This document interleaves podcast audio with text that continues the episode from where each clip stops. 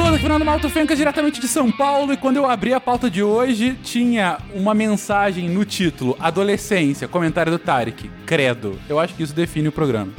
De Palmeira dos Índios, aqui é Dani Almeida. E eu só acho que vocês estão tudinho errado. Discorda aí de todo mundo. De Campo Grande, Juliana, adolescência não é um adulto pequenininho. Ou pensa que é, né? É, pessoal, aqui é Lucas Vieira, de Conselheiro Lafayette, Minas Gerais, e eu fui um adolescente rebelde, mas João Bon Jovi. Meu Deus do céu. Bem-vindo, Lucas. Parabéns. Pé na porta. Exatamente. Baixa. Não vou. Não vai. Tu é meu pai? Tu não vai me obrigar? Você está ouvindo o Psycast, porque a ciência tem que ser divertida. Bem-vindos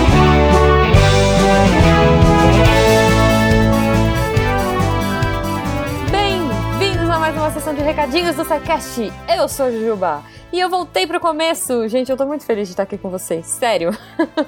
e eu tô aqui no começo do episódio graças ao Cambly, esses lindos, fofos. O, cara, o jeito mais legal de aprender inglês que eu conheci, assim, dos últimos tempos, sério. É, poxa, se você ainda não conhece, corre lá, entra no site cambly.com, é Se você usar o nosso código SciCast, você ganha uma aula na faixa e ainda ajuda a gente, olha só, a mostrar para o cliente como a gente é legal e como o SciCast traz coisas bacanas para os ouvintes. Porque, né, se você usar o nosso código, eles vão saber que vocês vieram através da gente, enfim, vocês entenderam. Gente, sério, são muitos professores, eu já falei isso e vou reforçar. É, puxa, tem aula praticamente 24 horas, porque tem professor no mundo inteiro, com diversos tipos de sotaque, de países diferentes, de culturas diferentes, e que estão aí dispostos a ensinar você, ouvinte, que está também em níveis diferentes. Olha só, você não precisa nem saber super inglês, ou você sabe inglês pra caramba, mas quer saber inglês da sua área específica, com certeza tem algum professor lá que vai te ajudar. Lembrando também que tem o Cambly Kids, que é uma área especial do Cambly só para criança. E eles têm também metodologias diferentes, tem todo um esquema específico para que as crianças aprendam. Acho que é a partir de 4 anos ou 5 anos. Dá uma olhadinha no site que vale super a pena. Gente, sério, não deixem de conhecer o Cambly. A gente não fala sobre coisas que a gente não acredita aqui no SciCast e o Cambly é realmente muito legal e muito incrível. Então procurem saber, conheçam, eles têm uma metodologia bem diferente, bem legal, e eu acho que vale a pena. E olha só, nessa temporada nova do Cambly, nós temos uma novidade que é se você fez uma aula do Cambly, se você assinou o Cambly, entre em contato comigo que a gente vai conversar. Olha só, eu vou convidar você para vir aqui nos recadinhos para falar um pouquinho comigo sobre a sua experiência com o Cambly. Então não perca tempo, conheça a plataforma, conheça esses professores queridos e esse jeito diferentão de aprender no seu jeito, no seu ritmo e, putz, no, no seu tempo. Olha só. é, tá bom, Jujuba, mas você falou, é, entre em contato comigo. Como? Vários jeitos. Você pode mandar um e-mail aqui para o contato.sicast.com.br se for aquela pegada mais fala que eu te escuto, ou você pode entrar em contato comigo nas redes sociais, seja pela minha rede social pessoal, arroba jujubavi, mas principalmente pelo arroba Portal Deviante no Twitter e no Instagram. Se você quiser comentar esse episódio aqui, falar o que você achou, dar as suas opiniões, você pode fazer dessas formas também, mas o que a gente recomenda é que seja pelo post. Porque aqui no post você consegue entrar em contato com outros ouvintes, com os próprios sidecasters que participaram e tornar a experiência um pouco maior e deixar com que esse episódio siga aí semana adentro.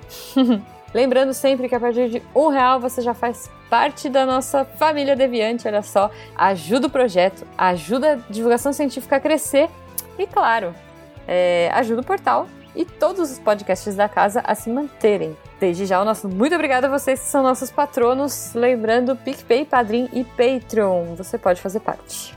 Ah, claro, antes de vocês irem embora, não esquece que lá no final do episódio tem a Deb daquele jeitinho maravilhoso explicando quais foram os textos da semana. Ela é a nossa editora-chefe, a Big Boss dos textos do Deviante, e eu tenho certeza que ela fez uma ótima curadoria para a semana e vai contar com todo carinho, com todo amor, o que, que a gente tem de bom para ler aí. Gente, um beijo para vocês, um ótimo fim de semana e curtam o episódio.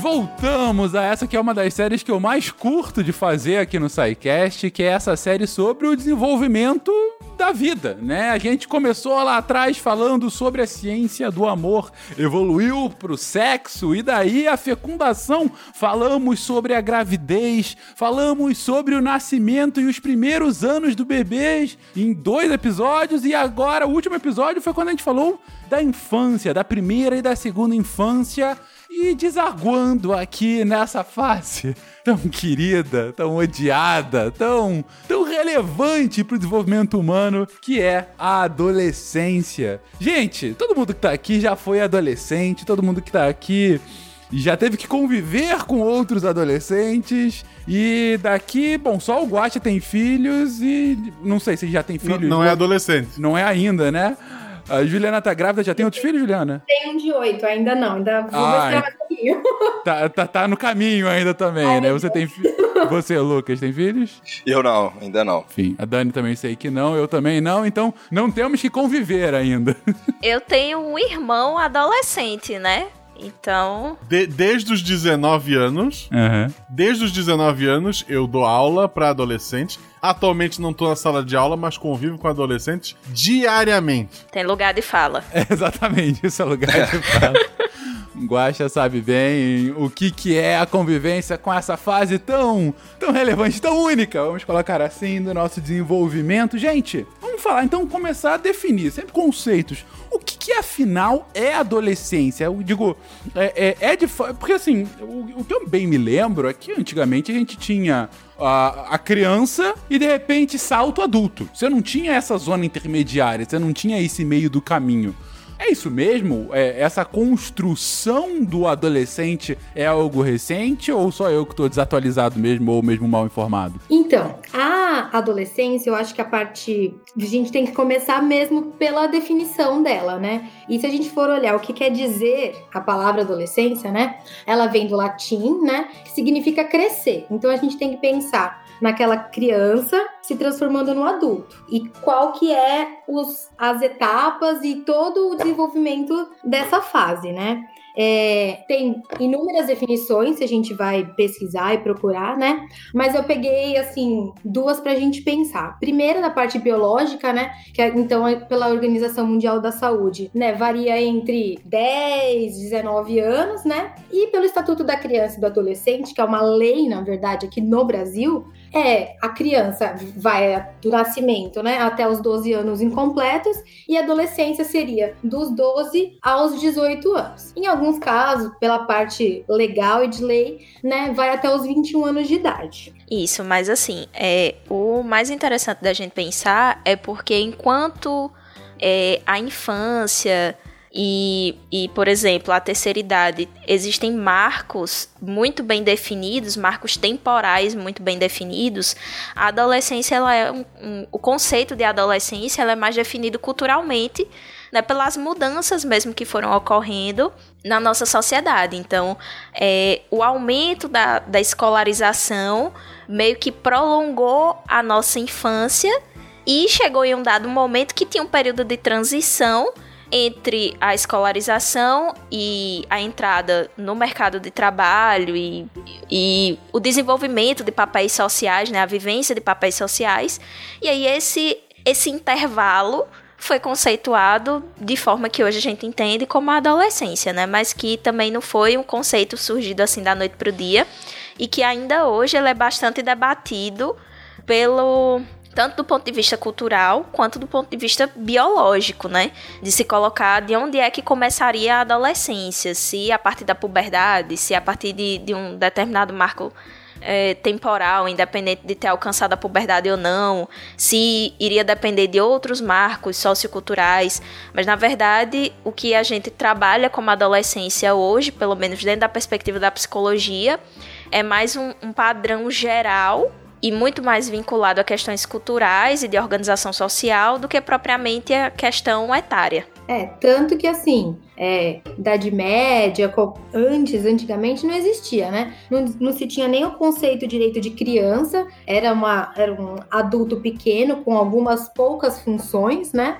E, a, e aquela. E com o desenvolvimento tecnológico, social, as organização social mesmo, é, que começou a se dividir e também a se estudar, né? Porque aí ficava assim, criança e adulto. Mas aquele inteirinho da, das mudanças físicas, comportamentais, sociais, ainda não se tinha um nome, né? E só mais tarde que a gente consegue, é, conseguiu... Conseguiu fechar um conceitozinho, né? Isso. Exatamente.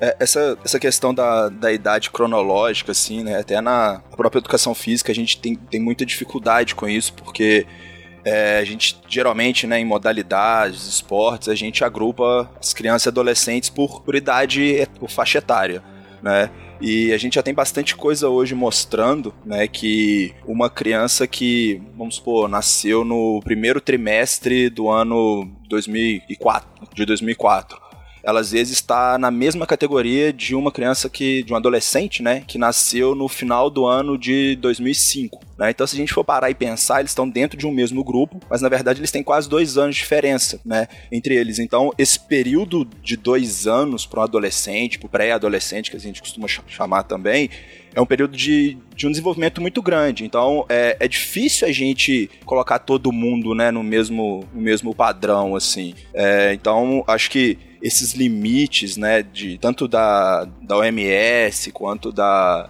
né, do, do Estatuto da Criança e Adolescente, eles vêm um pouco para tentar uniformizar isso né, mas a gente tem que estar sempre atento aí às questões individuais também. A gente vai falar mais à frente ambientais e socioculturais também. Né? Só entender aqui, Lucas, você comentou que hoje o adolescente é 2004, 2005, é isso? Isso, tem entre 15, né?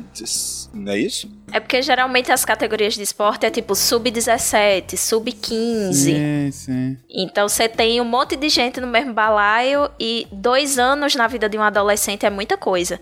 Basta você comparar um. um se você tá no, no ambiente escolar, se você compara alguém que tá na sexta, na sexta série, sétimo ano, com 12 anos, e um adolescente que ele tá no oitavo ano, com 14, uhum. a diferença é enorme. Não, é, é, é, gigantesca. Mas a minha pergunta só é porque eu estava com lágrima nos olhos de pensar nisso. 2004, 2005, já são adolescentes. Era só um comentário rápido aqui. Desabafo. 2005 eu me formei na faculdade. Pois é, eu também, cara. E aí pensar nisso, mas enfim, é a vida. Mas a eu, eu tenho um conceito de adolescência que é um pouco mais amplo, eu acho. Diga. Para mim, a adolescência vai entre o fim do beijo nos pais em público e a parte que eles não dependem mais do nosso dinheiro. a definição bem, bem sólida. A definição sociocultural perfeita. Sensacional pra mim definiu. É uma definição bem sólida. Não, mas, mas tá claro, tá claro que é uma categoria que ainda pende de um tipo de. É, é, pende não, acho que dificilmente vai ter, né? Que você tem diversas classificações uh, que muitas vezes é, é, são até contraditórias entre si, que vocês estavam colocando.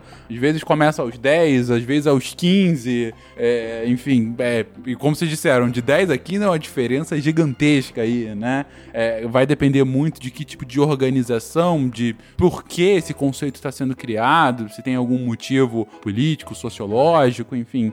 É, mas também está claro que, e vocês estão repetindo isso muito, que é um momento de muitas mudanças biológicas. É um momento em que o corpo está se transformando e eu estou imaginando que é justamente essa última grande transformação do corpo de uma criança para um adulto. Então, é um momento, digamos assim, da metamorfose humana, né? Você está de fato virando o que você vai ser até você deixar de ser alguma coisa. Então, e é justamente essa fase, né, que a gente acaba dando o nome de puberdade, né? A gente sempre fala que fulano entrou na puberdade, fulano está na puberdade, acabou de passar da puberdade, e é justamente essa diferença que vocês comentaram de uma criança de 12 para 14 anos, justamente porque por acaso os fulanos passaram pela puberdade e já se modificaram enormemente. Mas gente, afinal, o que, que é essa puberdade? A gente é, é uma palavra que significa muita coisa que está acontecendo no nosso corpo? A gente tem que a gente tem que pensar assim. A puberdade ela vai são mudanças tanto é, fisiológicas, morfológicas. A gente tem que pensar é, hormonal, no, né?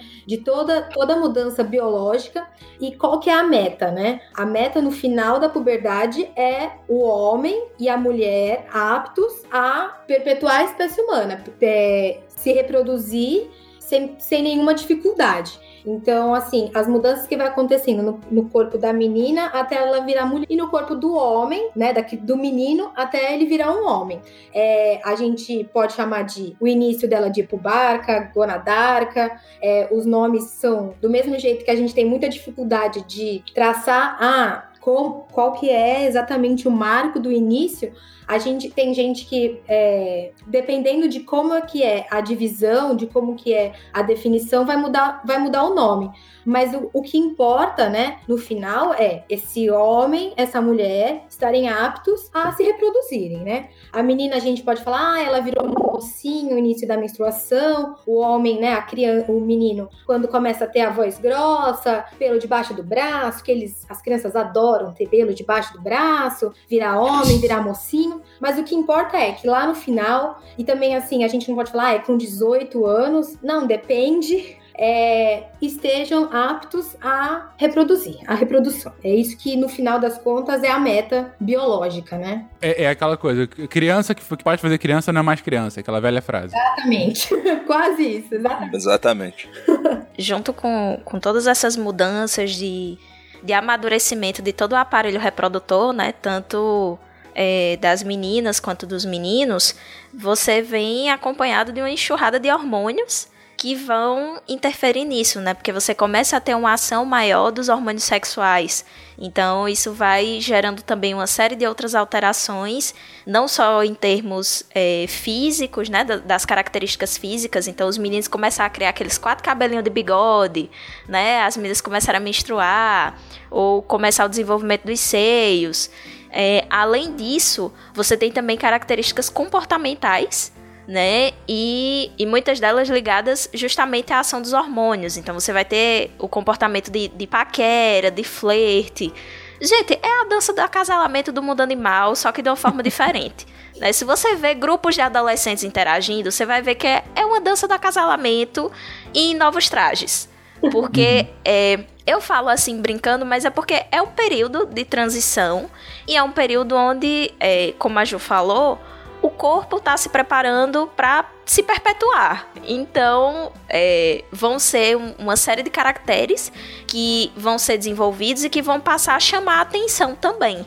Então, aquele menino que, que antes é, só se interessava por brincar, o, o próprio interesse dele vai passando a mudar né? E não somente pelas questões fisiológicas, mas também todo o ambiente social e toda a pressão que começa, né? E as tias com e as namoradinhas e os namoradinhos e tudo isso, né? Então a, a puberdade vai ser vai ser bem definida como esse período de maturação sexual. E junto com, com esse período de maturação vem uma série de outras transformações que vão desembocando naquilo que a gente jogou dentro do balaio da adolescência.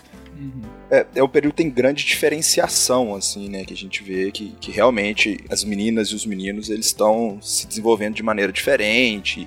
Né, igual a Dani colocou, né, os interesses né, já vão ser diferentes, é, os caracteres né, de, de sexo vão começar a ficar mais é, evidentes e tudo mais. Então acho que a puberdade, é, além disso tudo que a gente já colocou aí, é, é marcada pela diferenciação, assim, né? Do, vamos colocar assim, o projeto de homem e projeto de mulher. Eles estão começando a, a se desenvolver com um pouco mais de, de velocidade agora, né? uhum, né? Entendi. É, ainda que quando crianças, obviamente, você tenha diferenças biológicas, é nessa idade que você tem uma, uma diferenciação muito clara entre é, meninos e meninas, né? Ou seja, os meninos Isso. e meninas começam a virar, de fato, homens e mulheres e todas as características próprias de, enfim, específicas, né? Do masculino e do feminino. Isso. É, o tamanho, né? Você vê que os meninos né, têm um estirão, às vezes um pouco antes, as meninas são até maiores que os meninos. Verdade. Então a gente começa a ver essa, essa questão assim de do, do sexo ficar um pouco mais marcada, né? Tanto nos meninos e nas meninas. Inclusive, é um ponto que você, você me traz. Em geral, você tem isso realmente. Algumas meninas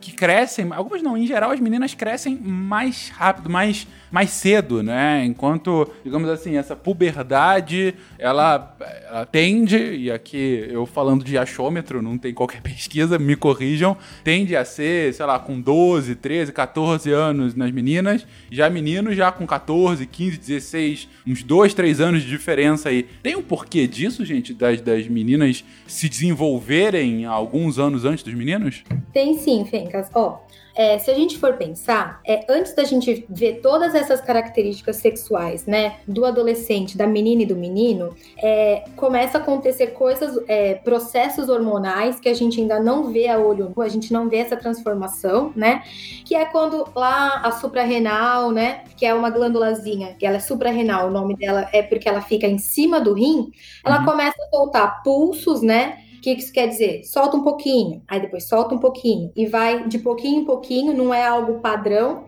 E nas meninas, comece-se as concentrações desses hormônios aumentarem lá pelos 6, 7 anos e do menino uns dois anos depois, lá pelos 7, 8 anos. Então, quando chega a ter essas mudanças, né, mostrar essas mudanças, as meninas, elas desenvolvem mesmo um pouquinho mais cedo do que os meninos. O pulso, os pulsos, né, hormonais que vão dar início à cascata da puberdade, eles são mais cedo nas meninas mesmo. É, é engraçado isso que a gente vê no. Por exemplo, as meninas do ensino fundamental, já do final do ensino fundamental, elas estão apaixonadas pelos meninos do ensino, do ensino médio. Sim. Uhum. Não pelos meninos da, da sala dela. Quando elas estão no ensino médio, elas estão pensando, sei lá, no cara da, da faculdade, não nos caras da, da sala deles.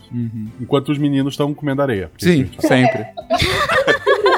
A gente tá empinando bicicleta pra, porque acha que isso vai atrair o sexo oposto. Que ela vai lá, meu Deus, ele empina a bicicleta. Nossa, como ele empina, né? É, tipo, Que beleza, é bem isso. Adolescente, ele se estressa com tudo, cara. Ele tá escovando os dentes para ir para a escola, a pasta cai na blusa, ele fica, eu odeio a minha família, sai correndo. Mas assim, é justamente isso que, que vai influenciar, né? Você começa a ter também esses comportamentos no intuito de, de conquista. Que quando você é criança, você não tem isso. Quando, quando você é criança, os comportamentos de exibição são única e exclusivamente para ganhar a atenção de outras pessoas. Independente se é por, por, por atração ou não, né? Porque é criança. E aí, quando começa essa fase da adolescência, você começa a ter esses comportamentos de exibição, mas para atrair a atenção de um interesse a- é, afetivo. Então, é, você começa, os meninos começam a empinar a bicicleta para chamar atenção, é, vão ter atividades que vão ser desenvolvidas, então começa-se a, a ter os grupinhos, né, do colégio, o grupinho do- dos atletas, o, o grupinho do pessoal que é mais das artes. Então, você vai tendo também essa- esses agrupamentos que quando a gente para para observar, a gente vê que, que alguns desses comportamentos são de exibição e é como eu falei, gente, é uma grande dança do acasalamento, é muito bonito de assistir. Muito bonito, aí eu já não sei, né? Porque é. Gente, eu, eu adoro desenvolvimento humano. Eu acho a coisa mais linda ver aquele serzinho que há três anos atrás tava comendo areia, agora tá empinando a bicicleta pra impressionar a coleguinha que tá passando lá do outro lado e tá olhando pra um menino do ensino médio. Eu, eu acho sensacional. Só que daí, 10 anos depois, esse mesmo menino tá empinando a moto. tá, tá, buzi- tá buzinando o carro do pai, sabe? Rebaixando o carro. Rebaixando o carro numa, numa estrada que não tem estrutura nem pro carro com as rodas lá em cima, quanto mais rebaixado. O negócio capota numa caixa de fósforo. Meu Deus. É isso que. Eu acho que essa, essa adolescência vai longe. Então, Vai. o que a gente tá aprendendo aqui é que é na adolescência que a gente começa a aprender hábitos que vão pra nossa vida inteira, né? Como de ficar, tentar cortejando o sexo oposto para ah, o acasalamento, né? Como você tá colocando, Dani.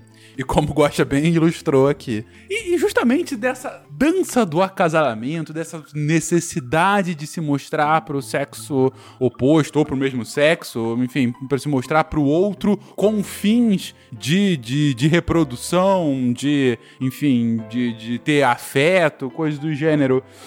Eu te pergunto, é, tem alguma é, é, que tem, tem, mas o que, que muda no nosso corpo para. Esse caso do gosto, deixa eu refazer a frase do início. Vamos pegar então justamente essa linda evolução que ilustrou o Guacha. Com 10 anos está comendo areia, com 14 anos está empinando a bicicleta e com 24 empinando a moto do pai. É, o que acontece na nossa cabeça para essa mudança tão brusca de parar de comer areia para começar a empinar a bicicleta? Digo, essa mudança tão radical do que, que me interessa, por que, que eu começo a me interessar realmente por outras pessoas, por que, que eu, como que o meu corpo tá me mostrando, tipo, você tem que acasalar? É, eu acho que assim, o gatilho é hormonal, né? É, nos meninos, o principal hormônio final vai ser a testosterona né? Nas meninas é, é, é, são os hormônios sexuais femininos, né? O estrógeno, a progesterona lá no final na, no ovário, né? E eles vão começar por, com uma cascata de reações, uma cascata de hormônios, né? Que vai começar lá no hipotálamo, lá no cérebro, né? Pertinho ali, né? E que, que vai levar, né? Que o, vai começar com esses pulsos, né? Essa secreção pulsátil das gonadotrofinas, né? Que é um, é um hormônio bera é, que ele, ele, ele, ele fica quietinho durante a infância, né? E aí, nos 6, 7 anos, 8 anos no menino, ele começa a ser liberado, ele vai aumentar a produção do hormônio do LH, que a gente chama, né? Que é o luteinizante, e o folículo estimulante, quer dizer, aquele que estimula o folículo, aquele que estimula a gônada. É, endocrinologia é, é muito legal que o nome do hormônio é o que ele faz. Uhum. E aí, assim, é, esse, esse padrão, né, vai soltando, então, em pulsos, né, de pouquinho em pouquinho e continuamente, né, ele ativa, então, os hormônios que estimulam os folículos, que estimula os ovários, que estimula é, os testículos, né? Então, do ovário vai vir o estradiol e, da testos e dos testículos a testosterona, né? E aí, é, com o desenrolar do, do crescimento da criança, então, quando ele é criancinha, ele não, não, não libera nada, ele fica quiescente, né? Fica adormecido. E aí, com esses 6, 7 anos, começa a se desenvolver e aparecer os esteroides sexuais mesmo, né? Que é o, a testosterona e o estrogênio. E a partir daí que o interesse, né, da menina e do menino vão mudar, que o corpo da criança vai mudar, que a menina vai parecer uma mulher e que o menino vai parecer um homem. Uhum. Ou seja, você está dizendo é, chega um momento em que o corpo começa a liberar uma quantidade de hormônio tão grande, não só de hormônio uh, que faz essas mudanças no corpo, mas até de hormônios para fazer com que mais hormônios possam, possam ser liberados, né? Você até colocou ali do, do folículo estimulante e tal. É, de tal forma que é, é, você tá fazendo, você tá fazendo com que haja uma, uma sobrecarga desses hormônios, principalmente esses hormônios que são é, é, fundamentais para a mudança de certas áreas do corpo, uh, mas isso também vai mudar mudar a nossa cabeça, digo, até aí você tá falando mais no aspecto biológico, porque que os meninos crescem muito nessa idade, porque os órgãos sexuais se desenvolvem, enfim, mas é, e a cabeça? É, é, e o cérebro? É também uma inundação de hormônio? Sim, é uma, é uma inundação de hormônio. A mudança ela é tanto é, genética, por exemplo, as meninas menstruam mais ou menos na mesma idade que as mães menstruaram. É, a, gente vê, a gente vê também que é nutricional. Há muito tempo atrás, ou em épocas de privação de fome, a puberdade ela é atrasada. É, são inúmeros, inúmeras mudanças e são vários fatores, e inclusive também a parte social, né? Que e, é, estímulo social, a gente vê que é, em algumas sociedades a gente vê que a menarca, né? Que eu acho que é muito mais fácil da gente ver na menina, porque a menina fica mocinha do que do, no menino que às vezes acontece mais cedo por causa de fatores ambientais e socioeconômicos também. Uhum. Ou seja, ainda que o hormônio, os hormônios tenham um impacto grande em quando começam essas grandes mudanças biológicas e essas mudanças psicológicas, também vai haver uma, uma, uma um impacto tanto genético quanto ambiental de, do, do start disso. Ou seja, é, pode ser que uma uma, uma menina cuja mãe menstruou muito cedo, ela tende também a menstruar cedo como a mãe. E, e pode ser que haja alguma coisa no ambiente daquele menino para que ele se desenvolva mais rápido do que se desenvolveria se ele tivesse em outro ambiente. Sim, exatamente. A gente vê que as que famílias elas, elas entram em puberdade mais ou menos na mesma época, mas a gente vê também que, por exemplo, é, mudança de dieta, é, Hum. mudança de fatores socioeconômicos e sociais também influenciam quando que vai começar esses pulsos a serem liberados e que dão o gatilho do início da puberdade. Entendi. E também tem aquilo, né? Quanto mais confortável a, a condição de vida e melhor é, a alimentação e a segurança em termos de, de habitação, em termos socioeconômicos mesmo, mais a puberdade tende a ser mais cedo. Então, é, quanto, quanto mais favoráveis as condições para a procriação, antes os adolescentes vão entrar na puberdade. Exatamente. Então, é, quanto mais favorável, ou seja, se você tá muito. Não entendi, Dani, desculpa. Se tá muito confortável, você tende a entrar em puberdade ainda mais cedo, é isso? Isso mesmo. É, Ah. isso. É porque, ô, ô Fencas, a gente tem que pensar que assim, né, o corpo, ele precisa de... Tem, a gente tem a liberação hormonal tudo mais, mas não é só um fator, né? Você precisa de ter um estoque metabólico, uma quantidade, né, energética, vamos dizer assim, para você crescer, né? Então, o- os processos fisiológicos todos, eles demandam energia. Então, às vezes, uma, uma criança, né, que estaria entrando na idade cronológica, né, da adolescência, mas se ela tá subnutrida, se ela não tem um, um ambiente, né, é, tanto físico quanto, vamos colocar assim, uma condição hormonal é, adaptada, né, de acordo com, com essas mudanças, essa mudança ela vai ser postergada, então ela vai andar um pouco para frente na idade cronológica, entendeu?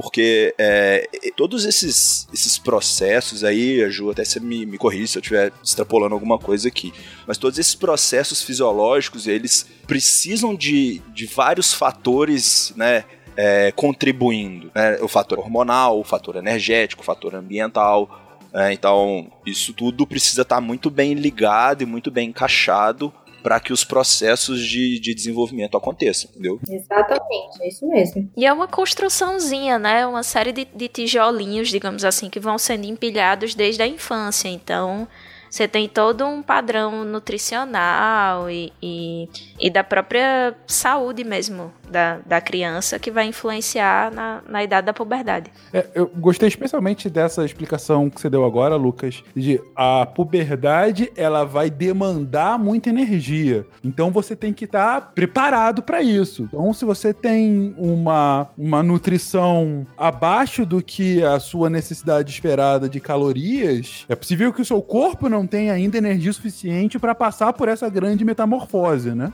Isso. E, então, um- a- a- o que tende a acontecer é que uma pessoa que tenha passado uma infância com uma dieta abaixo do recomendado, em geral associado a pessoa mais pobre, né? Enfim, que não tenha as calorias necessárias, as vitaminas necessárias, ela tende a ter essa, essa, essa metamorfose, né? Ela tende a ter a entrada da puberdade mais, le- mais tarde do que uma outra criança que teve tudo isso suprido. É, e, e aí eu faço aqui uma, uma ponte. É, então, imagino que seja por isso que hoje, em 2020, a puberdade tende a chegar mais cedo do que há um, dois séculos atrás. Sim. Exatamente. A média, né? Aham, na média.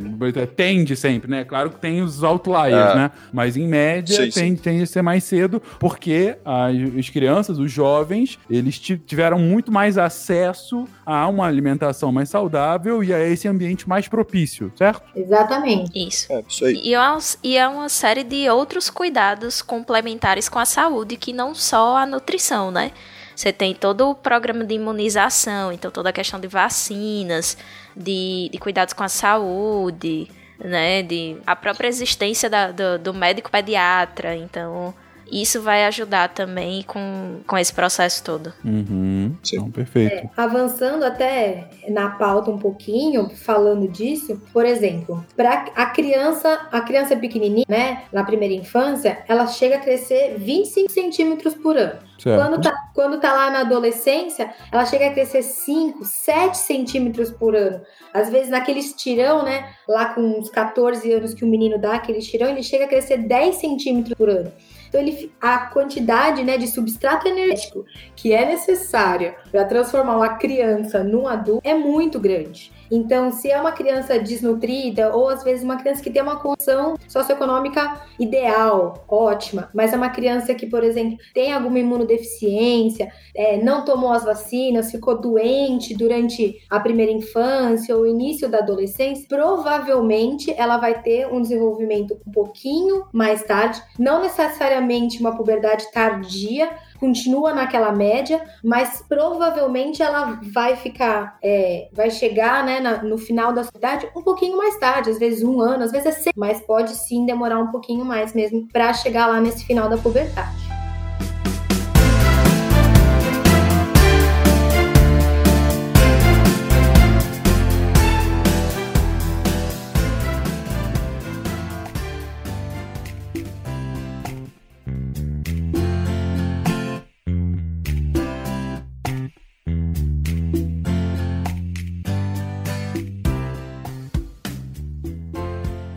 Comentou aí sobre uma puberdade mais tardia é, e também tem casos de puberdades mais precoces, né? Que acontecem antes dos 10 anos. É raro, mas acontece. Por que, que isso acontece, gente? É, a gente, na, na pauta eu chego depois, mais tarde, até a comentar, mas o que, que a gente vê? Que muitas vezes é uma doen é doença, puberdade precoce é uma doença, tem que ser tratada com o médico endócrino pediatra, de preferência, mas o endocrinologista adulto também entra nisso, né?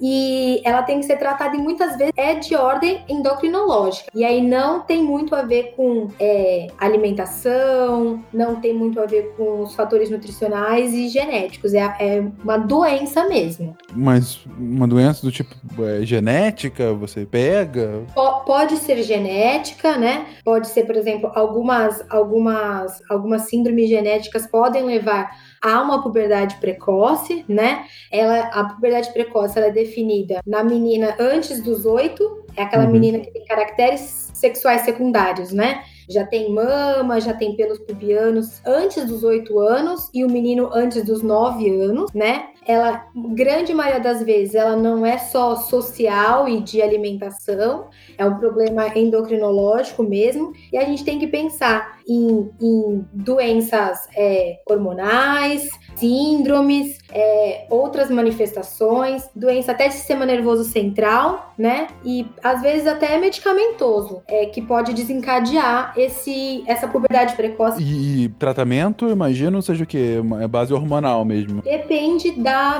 da, da causa primária da doença. Mas muitas vezes, depois que foi iniciada a puberdade mesmo, por exemplo, depois que a menina menstruou, ela provavelmente é uma menina que ela é mais baixinha, porque ela teve menos tempo para crescer porque depois que a menina menstrua, né, que ela chega na menarca, a, a, a velocidade de crescimento que eu tinha falado lá, 10 centímetros, ela vai para 1 centímetro e meio dois anos e depois ela não cresce mais. Então, muitas coisas a gente, depois que a menina menstruou, por exemplo, ou que o menino já chegou no, no, no auge da puberdade, a gente não consegue tratar. Então tem que ser a, a, os pais, né, o cuidador dessa criança tem que estar tá bem atento, por exemplo, que uma menina de 6 anos ela não pode ter pelo pubiano, ela não pode ter mama, entendeu? É, a gente tem que o, o cuidador dessa criança tem que ficar atento para na hora que identificar esses, essas mudanças precoces, essas mudanças antes, já levar no médico pediatra, levar no endocrinologista pediatra para iniciar investigação da causa, porque depende muito da causa e iniciar tratamento se for possível. E assim, geralmente quando se descobre, né, a, a puberdade precoce, é mais por conta de outros fatores associados. Então, é, muitas vezes ele, essa criança já vem apresentando algum, algumas outras características que os cuidadores já ficam com um pezinho atrás de já ligar o alerta e dizer, opa, eu acho que tem alguma coisa errada aqui. Porque geralmente não acompanha o mesmo ritmo de crescimento dos colegas, tem algumas taxas alteradas em exames de rotina. Então, já vai despertando através desses, desses outros sintomas. E aí, quando se vai fazer é, a investigação do que pode ser, muitas, em alguns casos, né? Eu ia dizer muitas vezes, mas nem sempre.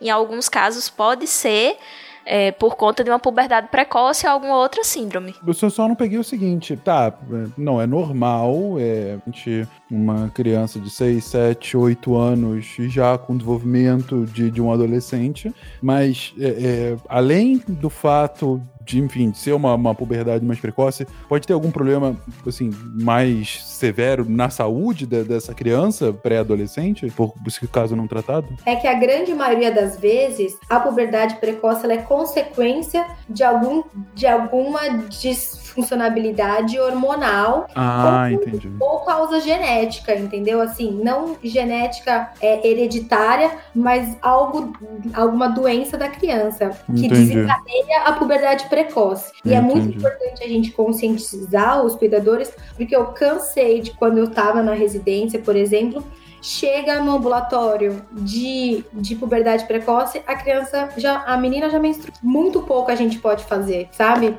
A gente, a criança já chegou na puberdade, ela já teve o mar, ela já chegou no ápice. Então a gente não consegue, né? Porque a gente não quer que a criança tenha, tenha isso, tenha a sua fase, né? Tanto porque uma criança de 7 anos, imagina uma criança de 7 anos tendo que aprender a colocar absorvente. Claro, claro. E não só isso, mas outras questões de tipo, vai ter um déficit de crescimento, principalmente se for menina, porque a partir do momento que, que tem a menarca, você já não, não tem mais a mesma taxa de crescimento. Então, você vai ter um, um tamanho menor, você pode ter disfunções também ligadas ao sono, né? E, e uma série de outros problemas pela menstruação precoce. Então, você pode ter também algumas doenças no aparelho reprodutor mais precocemente, justamente por ter que começar. É, a fazer todo um cuidado de, de regulação mesmo menstrual, porque como o ciclo inicia muito antes da hora, o corpo ele não está preparado para aquilo e muitas vezes você tem é, ou hemorragias ou uma menstruação extremamente irregular ou muito dolorosa. Então, é, são uma série de fatores associados, né? Exatamente. Perfeito. Imagino que um atraso também seja potencialmente um problema similar, análogo, o atraso da puberdade. Isso. Aí, do mesmo jeito que na puberdade de precoce, é aparecimento desses caracteres sexuais antes de 8, 9 anos, no atraso pu- puberal, né? Quer dizer, nessa adolescência que demora para ser iniciada, é aquela menina que ainda tem 13 anos e não tem mama. E não é assim, ai, a menina reclama que, ela, que a mama dela é pequena. Não, 13 anos ela não tem. Ela é igual uma criança de 8, né? Uhum. Visualmente. Ou aquele menino que o testículo ainda não cresceu lá pelos 14 anos, né? É, esse, esse processo é tão doloroso é, psicossocial, né, para a criança, traz um sofrimento psíquico para a criança, tanto quanto o, a puberdade precoce, né? Uhum. E, e assim, é, os estágios pu- puberais, né, eles acabam acontecendo, só que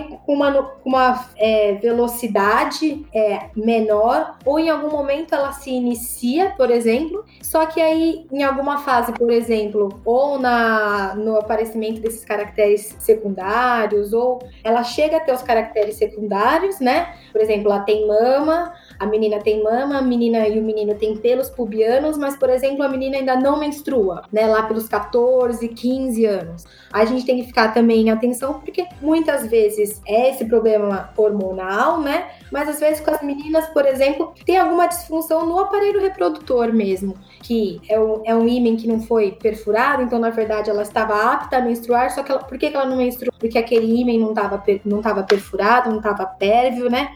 Para menstruação. Então precisa ser investigado do mesmo jeito da a puberdade precoce, o atraso puerperal também tem que ser investigado pelo médico pediatra. E os pais têm que estar atentos, né? E também pode ter causas psicológicas, né, Ju? Porque, por exemplo, se a, se a menina tem, tem algum transtorno alimentar, anorexia, bulimia, se, se tem vigorexia, que a gente vai falar mais na frente, que é a questão do, do excesso de exercício físico, isso também pode retardar a primeira menstruação. Inclusive, um dos principais fatores né, que, que acarretam, uma das principais consequências da, dos transtornos alimentares é justamente essa influência que eles têm no sistema reprodutor. Sim, porque foi aquilo que a gente estava falando antes. Se a criança e o adolescente não tem substrato energético para crescer, não tem substrato energético, né, para se desenvolver, e a gente tem que pensar que a meta da puberdade é o, é o adulto apto a se reproduzir. Se falta substrato, substrato energético,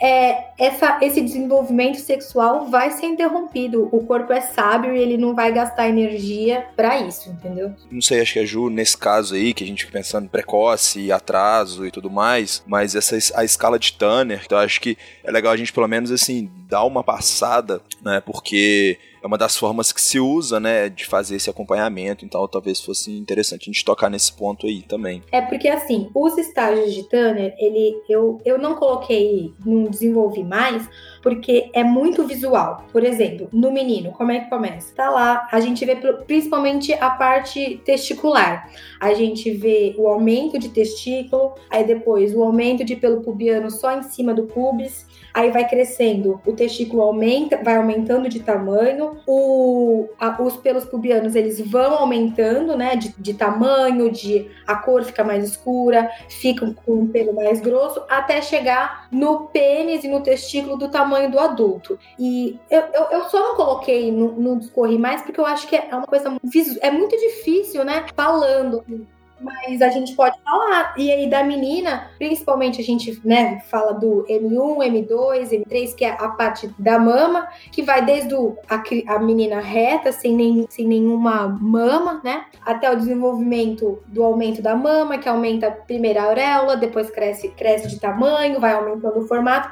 E, e eu acho interessante que da menina, quando que o desenvolvimento mamário acaba? Não é na, na, na puberdade, é sim quando ela é engravida, e aí ela tem desenvolvimento mamário com a produção da, do leite, e, e, aí sim que a, que a mama da mulher ela chega no último estágio. Então, assim, quem não amamentou ainda não chegou no, no último estágio de Turner, né? É engraçado que o desenvolvimento mamário ele vai aumentar, né? Ele chega até, até, o M4, mas o M5, né? É só aquele quando a mama já está apta para amamentação, só na na lactação. É, tem essa diferença. E também a da menina, além das mamas, tem a parte dos pelos pubianos e do desenvolvimento da vulva e da vagina. Hum, achei interessante é, é, isso, principalmente das mamas. É, isso parece, é. Parece que é, a adolescência, a puberdade verdade, ela deixa as mamas latentes pro, digamos assim, pro fim último delas, né? Que é a amamentação. Que só vai acontecer realmente quando vem a gravidez, né? Depois da gravidez. É, o M5 já é aquele estágio adulto, mas o final, o, o, o final da maturação do M5, claro, a mulher adulta ela já é uma M5, né? Ela já tem a mama formada, ela já está né? A, a lactar, mas o desenvolvimento final da mama é na amamentação, é na, na lactação mesmo. E, e, e dos meninos é principalmente o aumento do volume testicular, aumento de pelo pubiano. A gente até na consulta endocrinológica, a gente tem um colar de contas. É como se fosse várias miçanguinhas mesmo, cada uma com um tamanho, né? Que aí a gente, a gente no exame físico compara o, o volume testicular da criança, né? Do adolescente com o volume testicular desse colar de contas pra gente colocar ele em qual estágio de Tanner. Gente, que constrangedor. Eu tô me imaginando o garoto. eu, eu fiquei pensando nisso, mas eu fiquei me segurando assim. Não, gente, eu não, eu não vou falar. Eu, sinceramente, não lembro de ter passado por isso, porque isso eu lembraria com certeza. Consulta com a herbiatra é uma coisa constrangedora do começo ao fim, né? Sim, é, e assim, a, não é toda consulta, claro que a gente tem que. A consulta, principalmente a consulta médica do adolescente, ela. É, eu não sei se a gente vai chegar a comentar isso mais tarde, mas o adolescente ele pode ir no médico sozinho, ele pode ir no ginecologista ou no urologista sem, sem o responsável, sem o maior de idade, o pai, a mãe, o, o cuidador.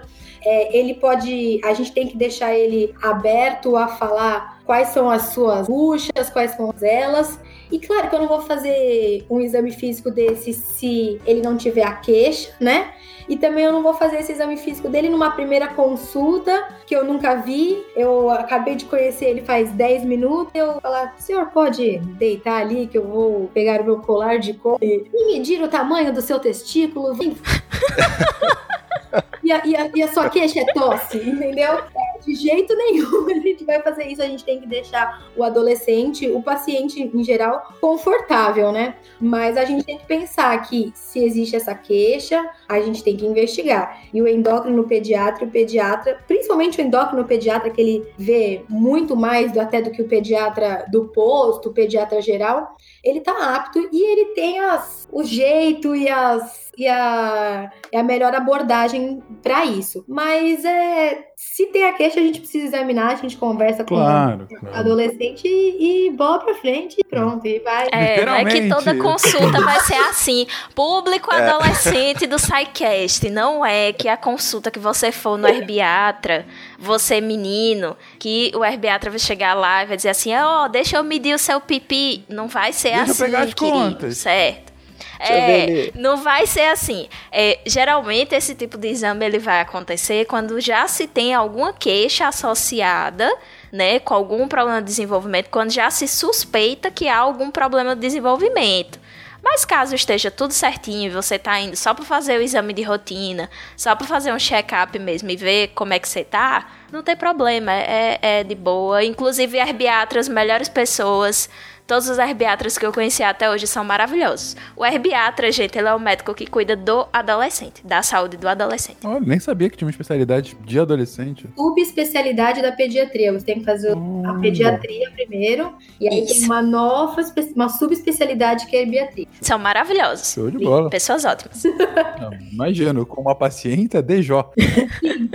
Eu toquei no, no ponto da, da, da escala de Tanner, porque, mais no, no caso da puberdade precoce, porque né, por- é uma idade ainda que o pai e a mãe ajudam no banho, a trocar de roupa, a vestir. Então, é como a Ju falou, é, quanto antes né, isso for detectado, que essa, essa criança está maturando antes da hora, né, mais, mais rápido vai começar o tratamento, e aí pode ser feito alguma coisa aí ainda, nesse caso. Uhum. Não, excelente, excelente. É ótimo é, é, que os pais tenham uma bússola, né? Justamente para entender se de fato pode ser um problema hormonal, um genético, pode ser alguma doença associada, como a Juliana comentou agora, ou se é um desenvolvimento normal mesmo. Enfim, isso aí realmente está acontecendo porque vai acontecer.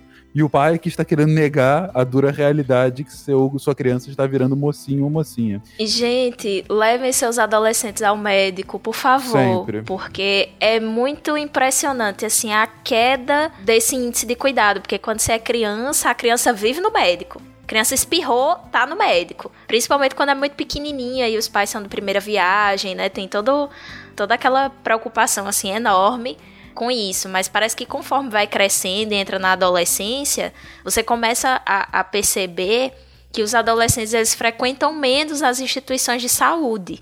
Então eles vão menos para consultas de rotina. Geralmente quando vão é para já com alguma intercorrência.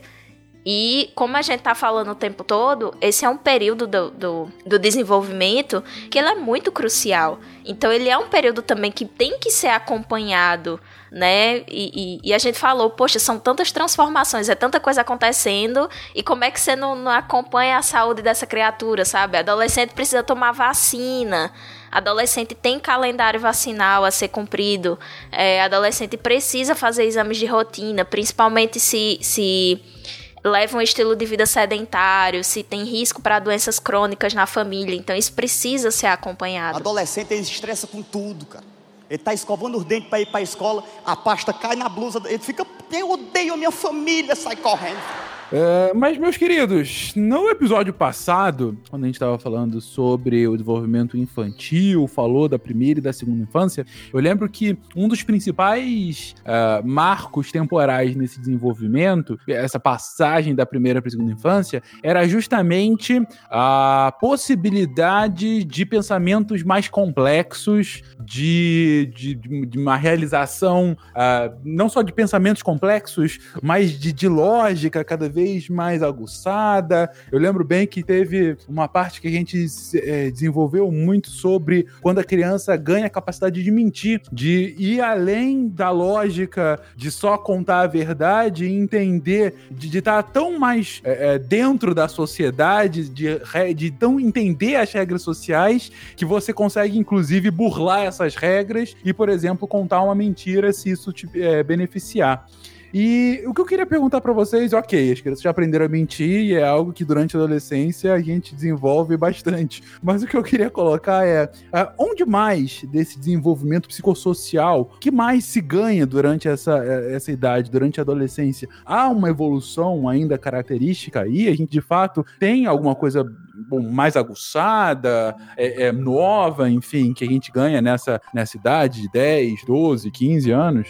Olha, tem aquilo que é o responsável pela maior parte dos conflitos entre adolescentes e adultos, que é a melhoria da capacidade de argumentação hum, do adolescente. Sim. Porque é, é, é muito interessante, porque a gente sempre escuta, é, e aí eu falo a gente como pessoa que já estagiou com adolescentes, e sempre era uma queixa assim dos professores, eu estagiei na escola e a queixa dos professores eram: eles querem saber de tudo, tudo esses meninos têm um argumento.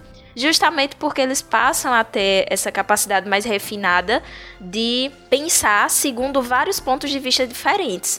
Então, enquanto a criança, ela o, o, o, o ganho da capacidade de mentir se dá a partir do momento que ela percebe que o outro pensa diferente dela e não tem acesso ao que ela pensa se ela não disser, é, o adolescente ele refina isso ainda mais e ele consegue meio que emular possíveis pensamentos de outra pessoa. Então, por exemplo, ele vai chegar para para a mãe ou para o pai e vai dizer assim: ah, eu quero que aumente a minha mesada, porque eu acho que esse valor que eu tô ganhando não tá, não tá bacana. E aí ele é capaz de, de antecipar possíveis respostas dos pais e com base nessa antecipação, ele antecipar argumentos e construir todo, todo o, seu, o seu raciocínio, toda a sua lógica de argumentação para convencer os pais. Então isso vem também do, do aumento do refinamento do trato social do adolescente, né? O adolescente. A gente brinca que muitas vezes o adolescente ele é antissocial, ele se isola, mas na verdade esse é um, um, um período de grande socialização. É quando realmente o adolescente está aprendendo a jogar as regras do jogo, né? Então ele começa a ter um refinamento tanto do raciocínio moral e, e a debater questões que não tem, é, digamos assim, resposta certa ou resposta errada, né? Que não são tão fixas e ele aprende a ser mais maleável nessa questão dos pontos de vista, apesar de que em alguns momentos ele pode ser um pouco intransigente, digamos assim, naquilo que ele acredita. Então, por exemplo, é, você tem jovens que militam por uma determinada causa, então, sei lá, o veganismo. E aí ele pode ser muito ferrenho naquilo que ele defende e é, ao mesmo tempo não entender como outras pessoas não conseguem enxergar aquilo que ele está vendo. Mas aí vem toda a questão do, do idealismo, da capacidade de transformação e de toda essa. Eu não, não sei se é esperança de futuro que vem com a juventude, mas é de toda essa questão de sua afirmação do seu papel no mundo. Então vem muito essa consciência do eu no mundo e a diferença que eu posso fazer enquanto ser no mundo. E aí vem essa, essa afirmação do eu no mundo com as minhas convicções, com as minhas crenças e com as minhas discordâncias. Né? Esse é o momento que, que o adolescente vai bater o pé e vai dizer: Eu existo enquanto uma pessoa diferente dos meus pais, enquanto uma pessoa que pensa diferente dos meus pais. E ele vai mostrar para os pais também que ele não é mais uma criança, que ele é capaz de ter opiniões próprias e de conduzir sua própria vida. Entendi. Ou, de achar que pode, né? Entre aspas bem grandes, né? Se conduzir a própria vida. É, ele tem certeza que pode. Isso. ele tá se preparando para isso, né? Vamos melhorar. Ele tá se preparando para conduzir sua própria vida. Então, ele é e, e, e, esse processo de amadurecimento cognitivo do adolescente é muito interessante de observar, porque ele vem acompanhado também do planejamento de vida, uhum. que é o que vai acontecendo ao longo das etapas escolares, né? Você tem, desde aquele momento que se pergunta o que é que você quer ser enquanto você crescer, que você, quando é criança, diz as coisas mais absurdas possíveis e que não tem o mínimo nexo entre elas. Então, por exemplo, eu queria ser astronauta e modelo. Então, basicamente, eu seria o, o, o Marcos Pontes no corpo da Gisele Bündchen, sabe? Tipo, um negócio meio assim. Ótimo. Conseguiu só metade. é. E aí, depois, você vai... É, ref... depois você vai refinando essas opções para coisas mais factíveis, coisas que te tragam mais interesse. Você vai escolhendo outras áreas. Então, por exemplo, eu escolhi, eu escolhi psicologia, que não tem nada a ver com ser astronauta ou modelo. Então, isso vem do, da, da construção do seu projeto de vida. Uhum. E esse projeto de vida nada mais é do que você amadurecer a ideia do que você quer ser quando você crescer. De que papel social você quer ocupar no mundo. Então, por isso que eu às vezes fico muito. Gente, momento de desabafo. Eu às vezes fico muito pistola quando o pessoal chega e diz: ah, porque adolescente quer mudar o mundo, porque não sei o quê, porque tem uma visão muito é, estereotipada de como é que sejam as coisas e tal. Mas, gente, o adolescente ele precisa querer mudar o mundo. Porque é uma forma dele se afirmar. Sabe? Ele tá crescendo, ele precisa mostrar às pessoas que ele cresceu. Porque ele tá o tempo todo sendo tratado como criança mas é, é, esse tratamento dele enquanto criança são em momentos muito estratégicos, porque o adulto ele também confunde muito a cabeça do adolescente. Porque horas ele trata o adolescente como criança e horas ele trata o adolescente como adulto. Sim. Então, o próprio adolescente tá lá no meio daquela corda bamba e fica: opa, o que é que eu sou? Eu sou criança? Eu sou adulto? Eu não sou nem criança nem adulto, eu sou adolescente. O que é que eu faço? Qual é o meu papel dentro desse círculo social onde eu tô, sabe? Então, muitas vezes ele, ele não é sequer ouvido nas decisões. Uhum.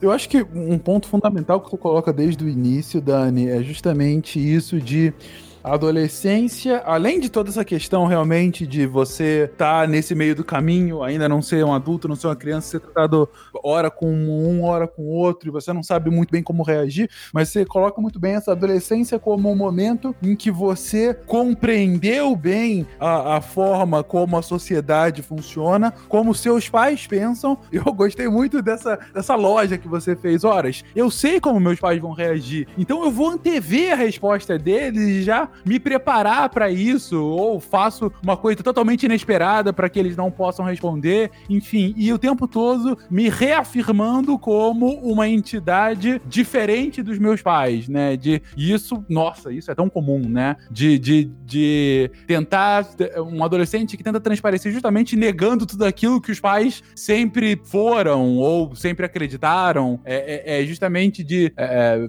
se mostrar como diferente pelo diferente, né? Pelo pela total, pela, o, pelo contrário do que se esperava de como ele fosse. E indo nesse caminho, e aqui já extrapolando, por favor, amigo, se eu estiver errado, mas é, é por isso que é, é esse o momento em que os adolescentes tentam, vamos colocar assim, burlar algumas normas sociais e tentam é, é, fazer coisas, mesmo querendo negar seus pais, tentam fazer coisas de adulto, digo, beber bebida alcoólica, que é uma coisa que crianças não podem fazer. Não, eu não posso ainda, mas eu quero experimentar porque eu já sou um adulto. Ou é, experimentar drogas, que é outra coisa que também é recorrente na adolescência. A bebida como uma delas, mas também cigarro e outras drogas. Enfim, e até a questão da, da sexualidade em si, que por muitas vezes é reprimida pela família e, e há uma, uma perseguição disso. Imagino também do ponto de vista biológico, como a gente já tinha apresentado antes, mas também tem essa motivação psicossocial. É, é por esse caminho mesmo? Então, você tem uma fase que é essa fase de descobertas. Né? Eu acho interessante a gente contextualizar que o adolescente ele tá tentando se diferenciar da infância e tentando se inserir na vida adulta. Então, ele vai em alguns momentos tentar provar isso. E assim, todo mundo aqui já foi jovem, todo mundo já foi adolescente. A gente sabe que não é única e exclusivamente para provar que a gente já é gente grande que a gente vai fazer coisas que não são adequadas para a nossa faixa etária, né? É, tem toda toda uma série de, de, de descobertas, de superação de, de obstáculos, de de provar para si mesmo e provar para o seu grupo social que você é digno de pertencimento daquilo ali. E tem uma questão muito interessante ainda que o controle dos impulsos, né, a área cerebral, o lobo frontal, ele ainda não está totalmente amadurecido. E o controle dos impulsos também não está funcionando tão bem assim, né, pessoal? Então, por que é que adolescente faz tanta caquinha? Porque, né, não está totalmente desenvolvido. Então a gente tem todo esse período de, de diferenciação de descoberta de um mundo novo, de interação em novos ambientes. Então, começa a ir para as primeiras baladinhas, né? Começa a sair sem a supervisão dos pais e junta isso com, com controle inibitório não muito eficiente, porque ainda está se desenvolvendo. Então, você tem o combo da inconsequência. Só que, disclaimer aqui, não necessariamente todo adolescente vai ser inconsequente. Isso vai depender de muitos fatores. Vai depender de como é que esse adolescente foi criado, se essa criação dele foi com mais restrições ou com mais diálogos, se foi uma, uma criação mais proibitiva, mais punitiva, é, sobre como quais eram as companhias dele, né? Quem são as pessoas com quem ele anda, o que é que essas pessoas gostam de fazer, né? Como é que tá esse adolescente é, inserido no mundo, se ele se inseriu em atividades desportivas ou não. Então, tudo isso vai interferir. Agora que é um fato que a gente tem o, o início do uso de substâncias ainda na menoridade. Então, muitos do, dos jovens que fazem uso de bebida alcoólica, uso regular de bebida alcoólica, começaram quando ainda eram menores de idade, alguns deles até antes do início da puberdade. Principalmente se você considerar em algumas áreas. É, eu, eu ia colocar áreas de desenvolvimento precário, mas não necessariamente. É. Não. Né? Mas assim, você tem, você tem um início do consumo de bebida alcoólica bem, bem cedo né? E o uso de outras substâncias também. E aí, qual é o grande problema disso? Você tem um cerebrinho que ainda está em formação. E aí você tá metendo substância para dentro do cérebro que ainda tá em formação, que ainda não tá totalmente amadurecido, né? Você tem toda a questão da, da das próprias lesões que o, que o álcool gera, né, no, no tecido cerebral. E as outras substâncias também. Então você tem um risco maior de desenvolvimento de dependência né, pela, pela questão do controle inibitório, não está ainda totalmente desenvolvido, sem contar os, os prejuízos associados pelo consumo precoce de substâncias. E isso ainda pode desembocar em outros comportamentos de risco, né? Então, violência, envolvimento em, em, em brigas ou direção perigosa, porque sim, alguns pegam os veículos dos pais e dirigem, mesmo sem ter habilitação né? Tem também comportamento sexual de risco, e aí é, a realização de, de relações sexuais sem preservativo, e o risco para ISTs e para gravidez na adolescência. É, ó, alguns dados que do Ministério, por exemplo, é, 70% dos estudantes do, do último ano do ensino médio, né, o antigo terceiro colegial, 70% já experimentaram álcool e 55% deles já assumiram terem ficado bêbados, terem ficado realmente alterados é, experimentando álcool. E dali é, levar para outros comportamentos de risco, como tabaco, né, o cigarro, e agora a gente tem, é, eu não sei se na cidade de vocês está comum, mas pelo menos aqui, aquele cigarro eletrônico, né, que tá em todo lugar, uhum. você carrega no, no USB, é, o vape, uhum. que ali você pode colocar não só rotina, como outras substâncias ali para fazer o vapor, né, é, também não só das drogas listas, né, como o tabaco e o álcool, mas também drogas ilícitas e aí também é, transgredindo é, e levando a outros comportamentos de risco, exatamente como gravidez, é, sexo desprotegido, levando a gravidez na adolescência. A gente vê também, além da gravidez, no risco das infecções, né, sexualmente transmissíveis, a gente vê que, por exemplo, é, um terço das, das, das pessoas infectadas todo ano por, com o HIV tem entre 24 anos. Então, a, a gente tem que, é, eu acho que na adolescência todos aqui nós fomos, né? A gente pode, sem problema nenhum, experimentar. Eu acho que se é, for algo que é conversado em casa, a gente, né, é, de forma segura, não tem problema nenhum adolescentes terem relações sexuais, é, não, não é algo que deve ser punitivo, taxativo como errado, não é, é um período de descoberta, não tem problema nenhum, só que tem que ser feito com responsabilidade, né, tem que ser feito, é, tem que ser experimentado num ambiente saudável, nada para você fazer parte do grupinho, da panelinha, né, porque as as consequências muitas vezes elas são a longo prazo, né?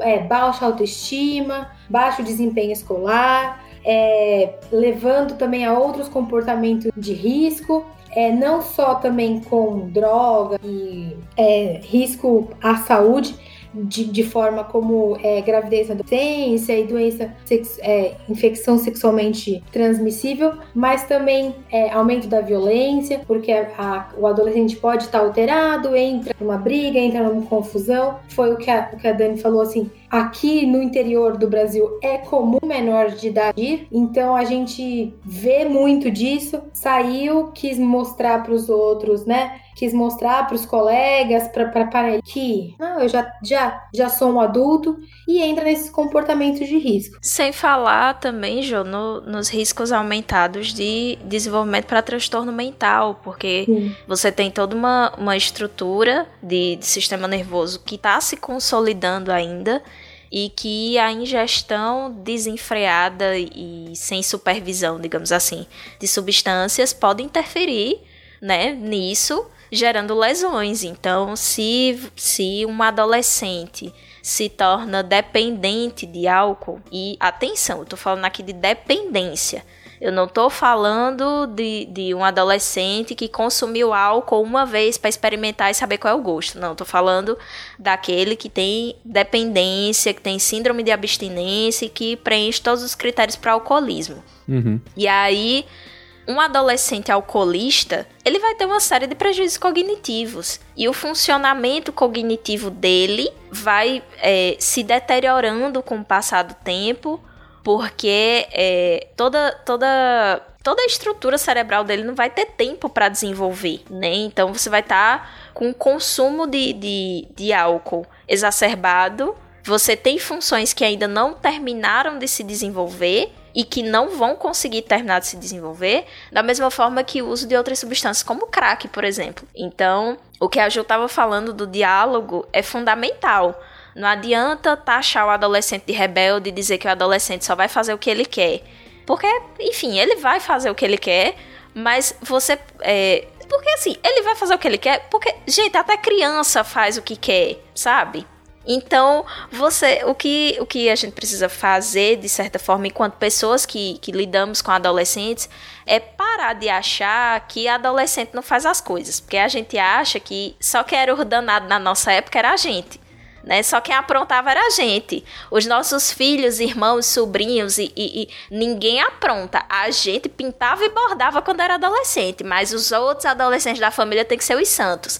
Gente, não vão ser, certo? Não adianta se iludir. Então, o que é o importante? A orientação. Porque é melhor que esteja orientado e que tenha ciência de como fazer aquilo da maneira mais segura possível. Então, não adianta a gente se iludir e dizer que, ah, porque filho meu só vai ingerir a primeira dose de bebida alcoólica aos 18 anos. Gente, não, né? né? Assim, não tô fazendo apologia. Não. Longe de mim, eu não tô fazendo apologia ao uso.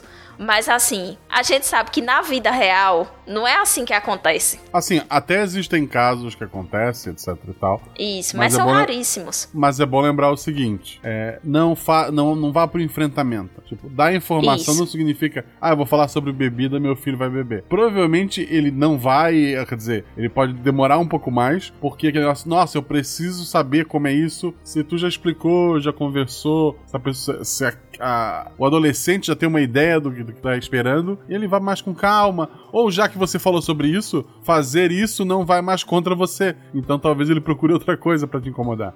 é. E talvez ele já veja até isso como um sinônimo de, de maturidade, de dizer assim, poxa, ele meus pais confiam tanto em mim que já vieram me falar sobre isso, né? Já vieram me orientar. Você mostrar uma postura mais aberta é muito mais tranquilo, porque se você se mostra punitivo, é ainda pior, porque pode ser que ele faça escondido de você. E aí o risco aumenta. Se ele sabe que você tá receptivo, tanto aos acertos quanto aos erros dele, então ele vai ser mais aberto com você e isso vai ser essencial para a própria segurança do adolescente.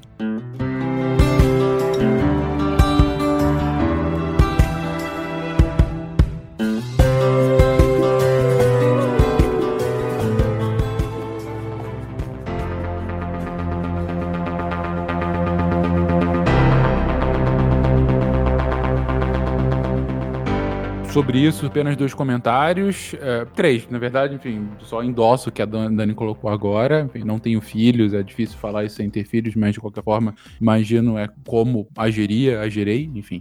É, segundo ponto que é, parte da fala me lembrou que a gente está devendo um, um sidecast importantíssimo. Fiquei surpreso que a gente nunca falou disso num assunto tão óbvio, que é justamente sobre cigarros, né? Enfim, falar sobre cigarro, um ponto do histórico, como fenômeno, como essa reinvenção atual desse, desse fenômeno dos cigarros eletrônicos, agora os vapes, enfim. É, eu acho que é, um, que é um ponto muito bacana da gente explorar em episódios futuros. Imagino que em 2020 a gente possa fazer um programa sobre isso. E o terceiro, é, o Guaxa bem sabe que a minha abordagem pessoal com relação à bebida foi que eu bebi mais cedo, né, Guaxa? Então eu não, não tive que não tive que passar por isso na adolescência, mas enfim. É engraçado, tipo, eu não, hoje também, é, bebida pro, pros meus pais, o meu pai sempre consumiu, nunca falou nada, tipo, ah, não beba. E acabei, sei lá, com 14, 15 anos talvez, é, experimentei tal, bebi até os 20 e 20 e pouco parei. Ah, mas, por exemplo, cigarro, o pai sempre foi, conversou e tal, eu nunca provei nada, nada, assim, nenhum tipo de, de cigarro. E olha que eu fiz geografia, tá? Mas não foi por falta de opção. Mas assim, por conta de conversas com eles e por convivência com pessoas. Minha, meus pais não são fumantes, mas têm parentes e tal. É, eu fui um adolescente que não tive a menor vontade de experimentar, então eu passei batido. A conversa adiantou para isso. Isso que vai depender muito dos grupos que você faz com parte, certeza. né? Porque, por exemplo, eu venho de uma família de fumantes e isso às vezes é muito frustrante, porque eu trabalhei, eu estagiei junto com um grupo pra, de pessoas que queriam parar de fumar. E toda a minha família paterna é fumante e eu ficava muito frustrada com isso. Porque eu fazia outras pessoas pararem de fumar, ajudava outras pessoas, mas a minha família tava toda lá, pior do que uma caipora. E aí, é, por ter essa convivência e, e por ver até mesmo os impactos à saúde, eu nunca me interessei por cigarro. Já outras pessoas da família viram e por outras vivências e por inserção em outros grupos se tornaram fumantes também. Então, meio que de certa forma, é, acho que o, o, o mais importante e o mais complicado também de se dizer é que confie nos seus adolescentes, porque no final das contas eles vão tomar as próprias decisões e meio que o importante é que você dê subsídios para que eles saibam decidir da forma mais responsável possível. Então, para que eles saibam o que é que podem esperar de bom, de ruim, de determinada situação. E aqui eu falo não só de, de drogas no geral, mas de tudo. Orientem, porque no final é, das perfeito. contas, é. no final das contas, você vê que tá todo mundo meio perdidinho. Até a gente que é, é. adulto tá meio perdido, então Exatamente. imagina eles. Exatamente. É, o... Isso me lembra um caso, obviamente anedótico, mas que, que realmente aconteceu com uma amiga minha, que ela, quando criança, ela chorou, fez tipo uma intervenção ela descobriu que o cigarro matava e daí ela não queria perder o pai dela. E daí ela chorou e escondia uma cigarra. Ela fez toda um, uma loucura quando criança. Que o pai lá parou de fumar e, e, não fuma até hoje. Hoje ela é uma mulher com filhos e tal. É, ela na adolescência ela começou a fumar e fuma até hoje. ela salvou o pai dela para depois ela se entregar. Deve só. Mas, mas, sobre o que a Dani estava comentando, é, é, mais uma vez, eu endosso completamente e eu uso, enfim, no limite, a gente está num, num podcast de divulgação científica que desde o primeiro episódio exalta essa a racionalidade humana e, e esse culto à razão que, que deve sempre acontecer. E o marxismo. E o marxismo, como muita gente fala. Isso é piada, gente, pelo amor de Deus. É uma piada. 2019 a gente tem que avisar. Tem que falar isso. É uma piada, é uma piada. Não, mas que a gente exalta a racionalidade e, e a racionalidade é simplesmente impossível caso você não tenha informações completas, ou se você tenha mais informações. Ou seja, não dá para você esperar um, um, pensamento racional do seu adolescente se ele não sabe de tudo, se ele não sabe o máximo que ele pode saber daquilo, né? Então, assim, deixar ele nas as cegas é, é deixar ele para fazer alguma, alguma ação é, sem informação completa, sem saber exatamente o que pode acontecer, justamente querendo saber o que vai acontecer. Então, dar o máximo de informação para mim não é só uma coisa boa de se fazer para mim, é necessário para ele saber, é, é, é enfim, pra, o que, que, pode acontecer caso ele faça A ou deixe de fazer B. É aquela coisa que, que a gente a gente também queria, né, ter algumas informações. Eu não sei se isso acontece com vocês, mas comigo muitas vezes eu paro para pensar e, e, e fico naquela, poxa, se alguém tivesse me falado sobre tal coisa, uhum. eu não teria sofrido tanto com aquilo. É, sabe? Então, poxa, se você pode tornar a vida dos adolescentes que convivem com você mais fácil, por que não fazer? Sabe? Não, não precisa chegar e dar um sermão. Não precisa chegar e dar um sermão. É conversa de boa. É uma pessoa como qualquer outra, gente. Adolescente não morde.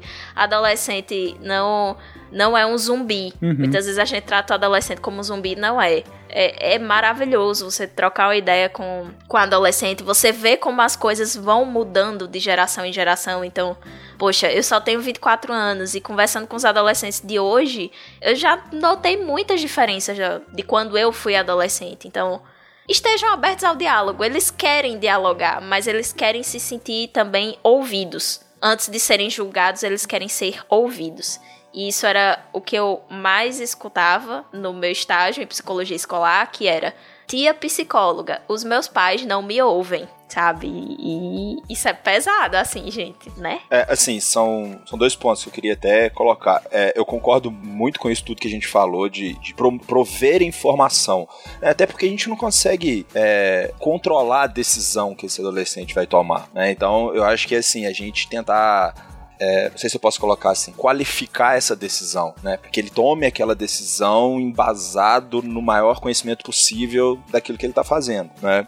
E, e, essa questão de ser ouvido, assim, pô, a gente que é professor de educação física, a gente tem uma proximidade bem legal com, com a molecada, assim, e, e às vezes a gente é psicólogo, não sendo psicólogo, né? Então a gente acaba tendo que, que lidar com alguns desabafos, com algumas situações e tudo mais. E, e, das vezes que, que aconteceu comigo, é, falta, né, ferramenta, conhecimento e tal. Mas eu tentei levar sempre por esse lado, de, de conversar, de, de tentar entender, né? Porque acho que, é, como a gente fala, a gente tem falado esse tempo todo, é um período de muitas transformações, mas é um período muito sensível também, né? Eu acho que os exemplos, né, a relação de confiança que pode ser estabelecida aí, é, pode determinar muitas coisas, né? Que vai vir a, vir a ser, né? Na vida desse adolescente no futuro. Então eu acho que a gente tem que estar tá aberto, né? Tentar criar algum canal de comunicação e tudo mais para manter eles mais próximos, né? Até para quando tomar uma decisão errada, ter essa abertura, olha, fiz isso, aconteceu assim, me ajuda, né? Porque senão é igual a gente falou, é, eles fazem, vão fazer. Então, melhor a gente estar tá por perto para poder ajudar quando der errado ou para quando for preciso a ajuda, do que estarmos aí no, no escuro. Né? Uhum. E eles são uma população extremamente vulnerável do ponto de vista psicológico, porque se a gente parar para pensar, a etiologia da maioria dos transtornos mentais começa justamente na adolescência, que é o período que eles estão mais desassistidos, uhum. porque eles começam a, a, se distanciar um pouco mais da família, né, numa tentativa de se afirmar enquanto ser independente dos pais. É, você tem também uma grande segmentação so nos grupos sociais. Então você tem a, as panelinhas, as panelinhas da escola, do time de futebol, de sei lá o que, das mil e uma atividades que eles desenvolvem.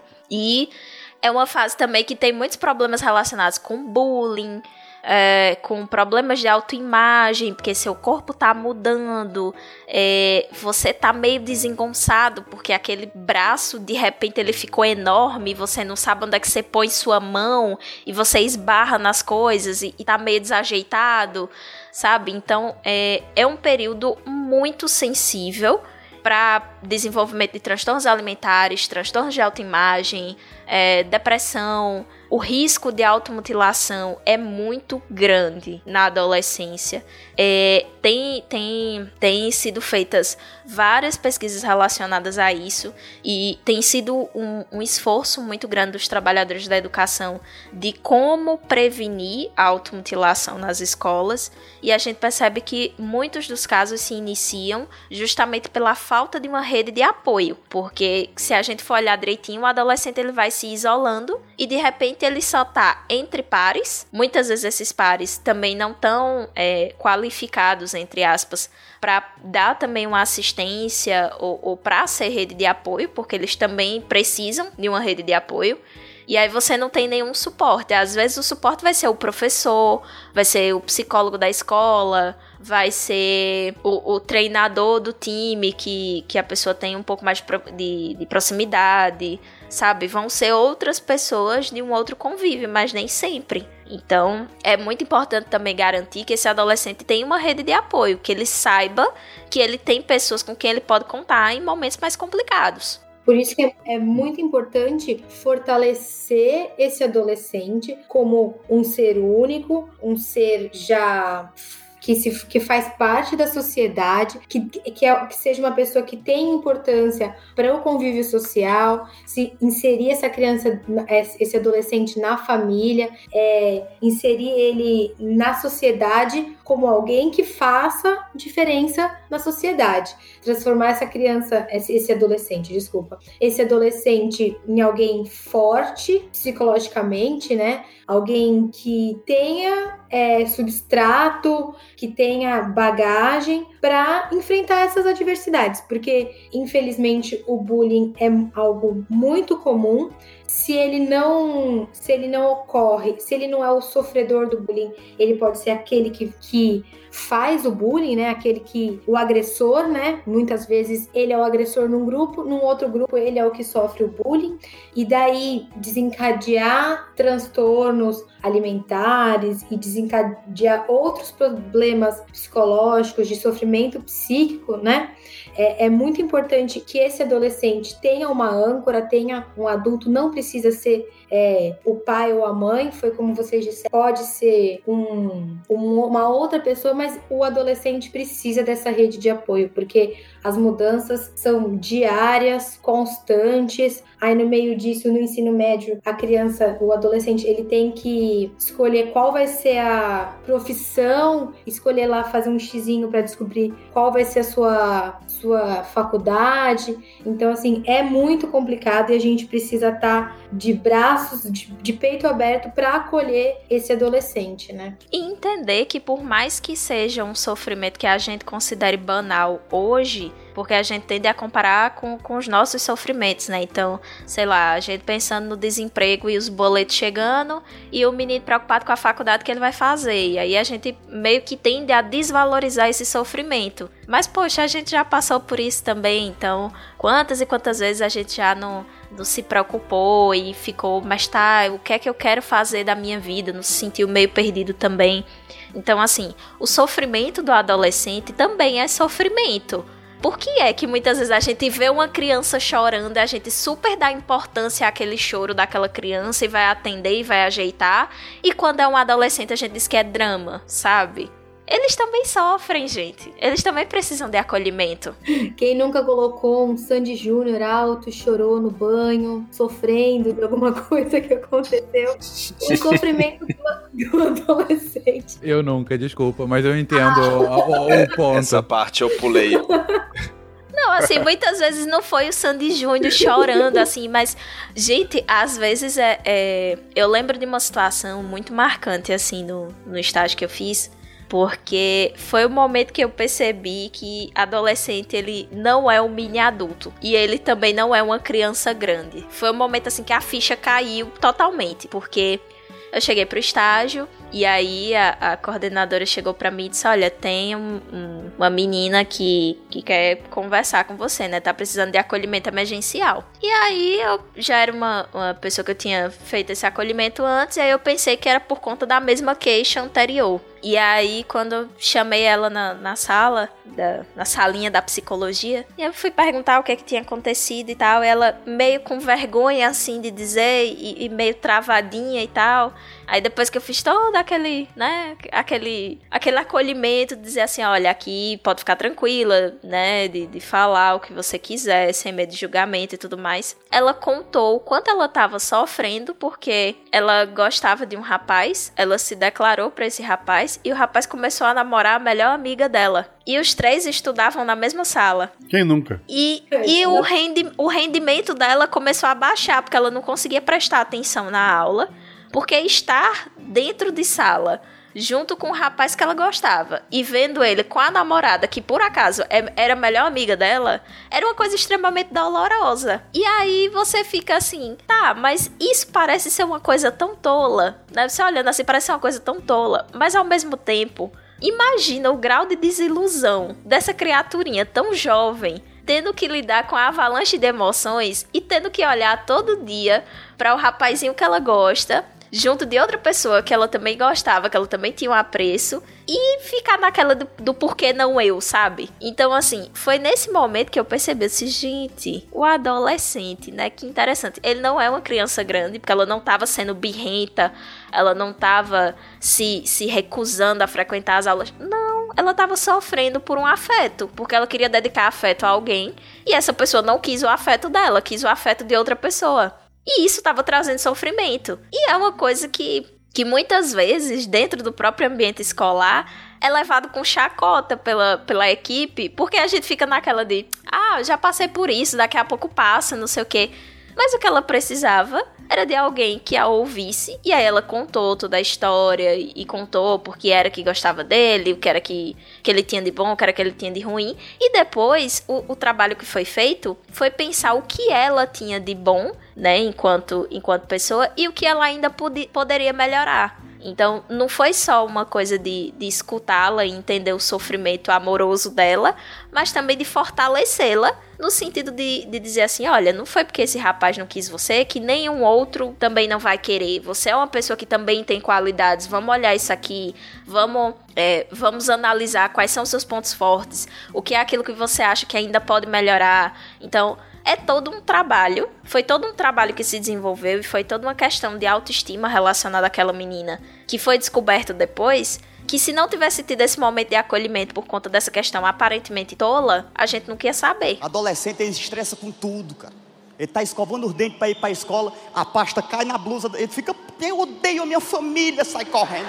Então, assim, o seguinte, mesmo a Dani com seus 24 anos, todos nós nessa gravação somos velhos e estamos dando exemplos de velhos. É, enquanto a gente tinha que pensar no menino mais bonito, sei lá, da nossa escola, do bairro, hoje em dia tem Instagram. Os adolescentes estão tendo que concorrer na cabeça deles com gente do mundo inteiro. A gente pensa, ah, é porque daí se fecham em grupinhos na escola. Eles se fecham em grupinhos na internet. Tipo, é, quando eu era adolescente, tinha, sei lá, os roqueiros e os pagodeiros. E, sei lá, um outro grupo perdido. Hoje tem grupos de uma pessoa só na escola, sei lá, de, da menina que gosta de K-pop. Pelo menos aqui pro sul não é tão grande, acho que São Paulo tem mais dessa. Tipo, e ela tem o grupo dela que não é na sala, não é físico, não tá na sala dela, tá na internet, onde ela tem um monte de outras pessoas que gostam daquelas mesmas bandas e tal. Às vezes ela tem uma outra amiga numa outra sala, e daí, sei lá, dança uma, uns passinhos, escuta uma música. Mas essa ideia de grupos fechados na, na escola também já, já tá muito maior. Tipo, esses grupos já são. É, já romperam essas paredes. Então, o que era um problema pra gente, ah, eu já passei por isso. O adolescente hoje tem. Não, ele não tá só apaixonado pelo colega da sala dele, como no exemplo que a Dani deu, ele tá apaixonado por alguém que tá do outro lado do país, sabe? É, a internet acabou. Uh, todas essas ansiedades, essas neuras, toda essa loucura que, que, o adolescente passa, que a gente passou, não é mais no teu bairro, é no mundo inteiro. É no mundo. Uhum. É, é. Escalou, é, né, É um negócio, é, é, assim, é gigantesco. Não, é literalmente, beijo na naca, é literalmente o mundo inteiro. Com algumas exceções não tem acesso à internet, etc e tal. Mas, é, tipo, a pessoa tá conversando com alguém na Coreia, é, na boa, né, gente, que tem o K-pop, e tá, sabe, tá ouvindo música de lá e trocando ideia e foto e tá aprendendo coreano, sabe? É, nesse exemplo do K-pop, essa ideia de grupos ele já expandiu. A, a ideia de eu tenho que ser mais bonito que a fulana ou que o ciclano também é, é tem youtubers, tem é, instagramers e sei lá o que. É, podcast ninguém vê, a gente é feio, então não tem problema. Eles têm pessoas diferentes para estar tá concorrendo. Podcast é coisa de velho, né, Guacha? É, rádio, né? Rádio. É, rádio na internet. Essa ideia de que, ah, os problemas na escola, eles não estão mais na escola. E às vezes é difícil pra gente, né, que não teve essa adolescência com essas, com essas características se colocar no lugar de nossa, mas por que que você tá sofrendo por alguém que mora do outro lado do país, do outro lado do mundo e você nunca viu alguém? E para eles é, é muito real, é, é, é um sofrimento real. É, e, e, a gente precisa entender isso e não desmerecer e, e apoiar, né? Sim, a, a, a menina que sem querer vazou a foto dela pelada e tu pensa, nossa, eu nunca fiz isso. Você nunca fez isso porque tu tinha que revelar a foto, sabe? O cara da, da, da ia ver, tu ia ter que botar numa carta, selar, mandar pelo correio. Porque o, o, o, cara do o cara lá do foto, quando você ia revelar a foto, se você fosse revelar o nude, ele já ia contar pra sua mãe. porque todo mundo se conhece. Não, mas aí tu pega o ônibus e foi, tira na cidade e revela na cidade. Na cidade vizinha. Me contaram. Mas assim, são problemas que eles, eles atingem um, uma amplitude bem maior e que muitas vezes a gente não está preparado para lidar, né? São os web namoros, é. são os vazamentos de, de, de, vídeos, a própria questão da pedofilia também. É, uhum. ou, ou, mesmo da. Não é mais, ah, vazou um vídeo. É hiperexposição. Tipo, uhum. a gente, de novo, a gente era conhecido no nosso bairro, pelo nome do pai, talvez, ou do avô, depende de quem era mais famoso lá. Hoje, eles estão postando foto deles o tempo todo e Sabe, eles estão vivendo uma, uma, fase de hiperexposição. Não só foto, tem os vídeos do TikTok e tal, né? Que eles é. fazem, as montagens com roteiro e não sei o que. E tem. Gente, tem, tem uns TikTok tão errado, com, com, com um negócio assim que parece incitação ao crime, sabe? Então, vamos olhar o que, o que os nossos adolescentes estão fazendo. Guardei esse episódio sobre o Brasil, entendendo o Brasil. Não. Eu só gostaria de dizer que é nessa hora, nessa exata hora que eu me sinto velho pela vez e falar, gente, o que é TikTok? Muito obrigada, eu também não sei. Então. Deixa eu explicar para vocês o que é TikTok. Vamos lá. Eu, eu, sou uma pessoa muito inteirada das coisas dos adolescentes, né? Porque eu tenho que saber. Eu convivo com, com, com esse povo, então eu tenho que saber.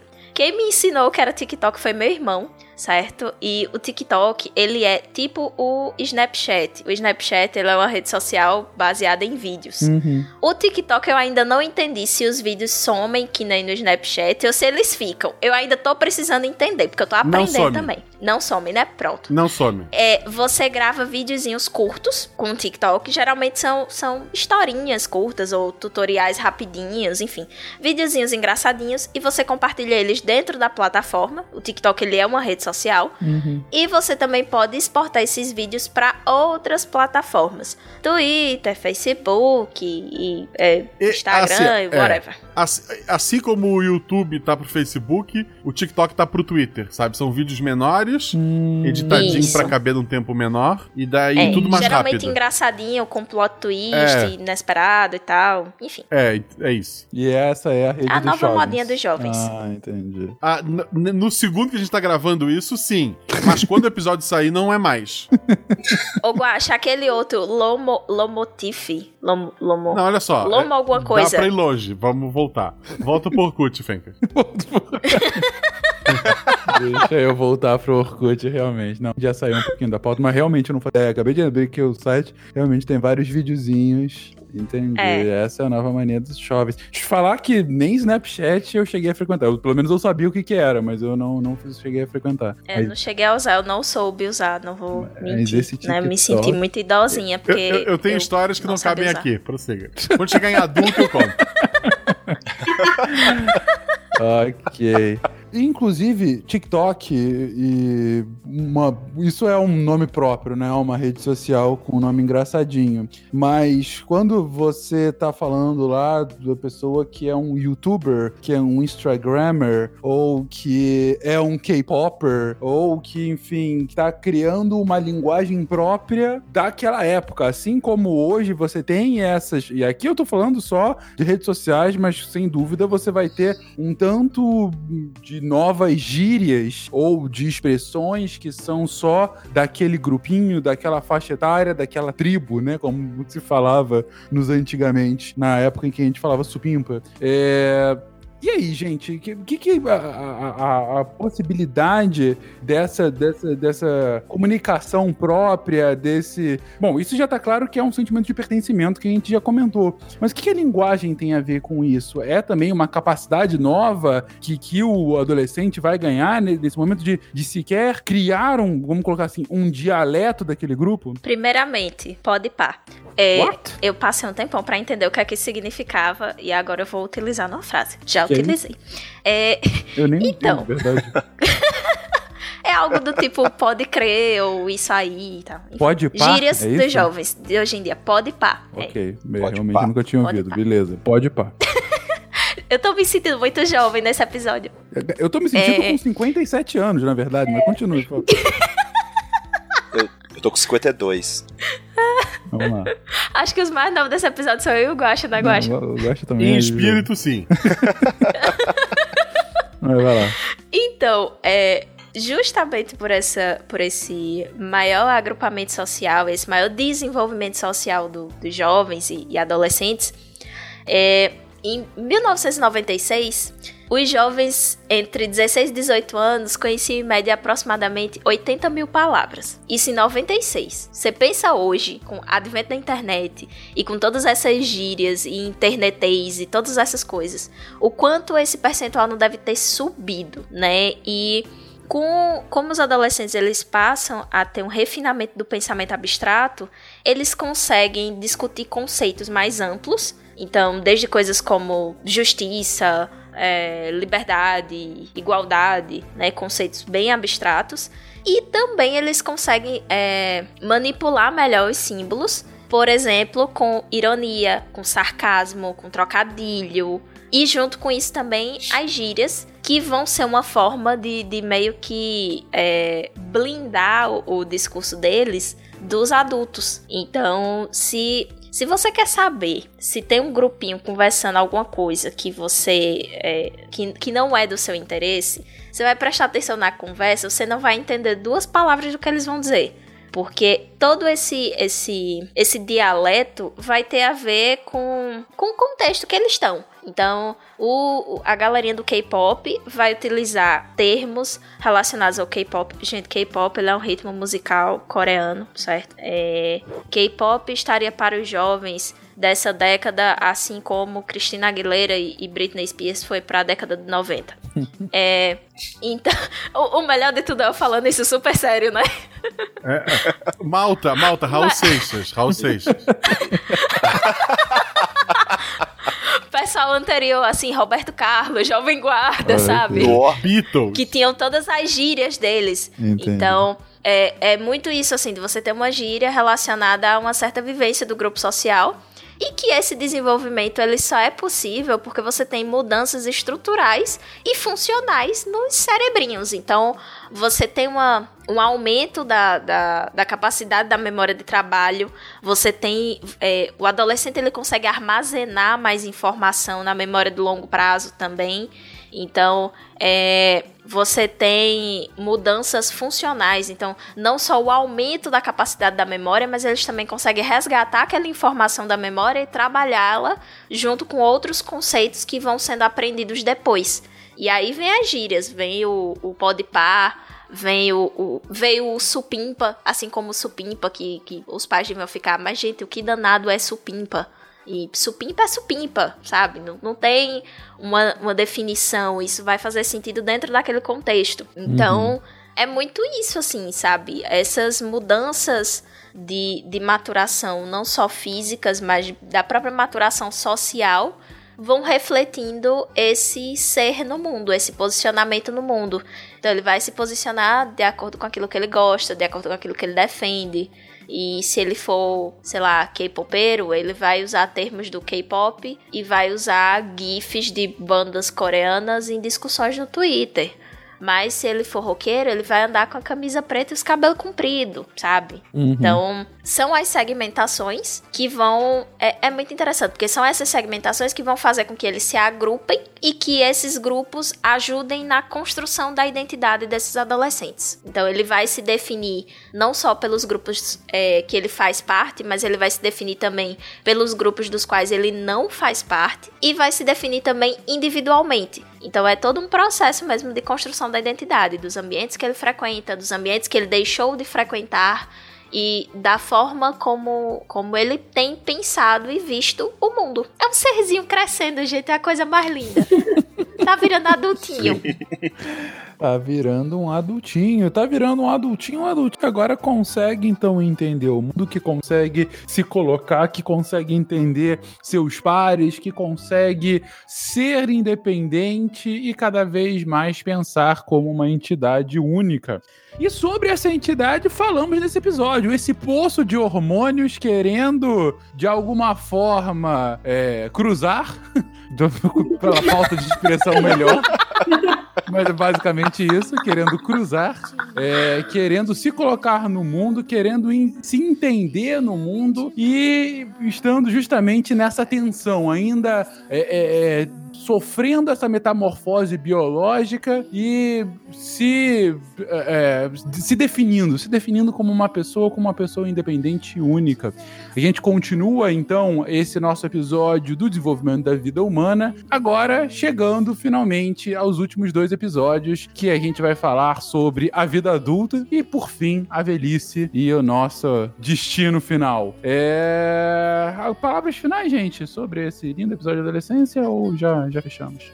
Palavras finais. Aborrecência não existe. Vamos abolir essa palavra do nosso vocabulário, por favor, porque é extremamente ofensiva. Obrigada. Eu acho que você definiu bem, Fencas. É a questão de, de né, do, do adolescente estar tá se definindo, né? Um sujeito, né? por, por, opiniões, pelo modo de vestir, de andar, de hábitos, né? Então, é, acho que essa, esse ponto aí é bem interessante a gente colocar aí como uma definição, né, do que é, as experiências vão fazer, né? Vão, aqui adulto, né, essas experiências vão, vão originar. Perfeito. Por favor, cuidadores, pais, adultos que estejam envolvidos com esses adolescentes apoiem os adolescentes das suas famílias, é, entendam que não é fácil, não subjuguem o que eles estão sentindo, vocês também passaram, né, por isso, e cuidar deles, cuidar dos adolescentes para eles se tornarem adultos saudáveis e felizes, né? Eu pretendo, quando a Malu estiver virando adolescente, apertar B. pra ela não evoluir? agora eu entendi, só agora. É, é uma piada que tem há 23 anos, gente. Pelo amor de Deus. Foi ótimo. Parabéns, parabéns. de frente comigo. Antes era só um amigo. Agora mudou tudo de vez. Será que você sente tudo que eu sinto por você?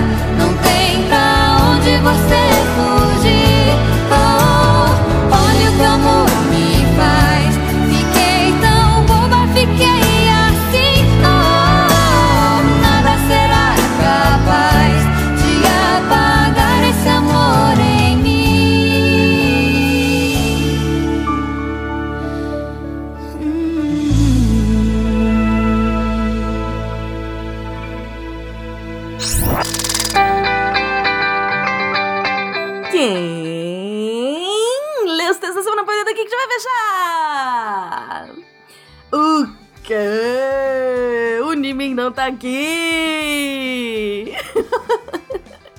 pois é, gente, Nimi andou me falando que tá aí fazendo uns cursos de, de atuação para ver se o Guacha chama ele pra algum RP Guacha. então hoje só saiu de novo, tá bom? E aí, você não leu os textos dessa semana?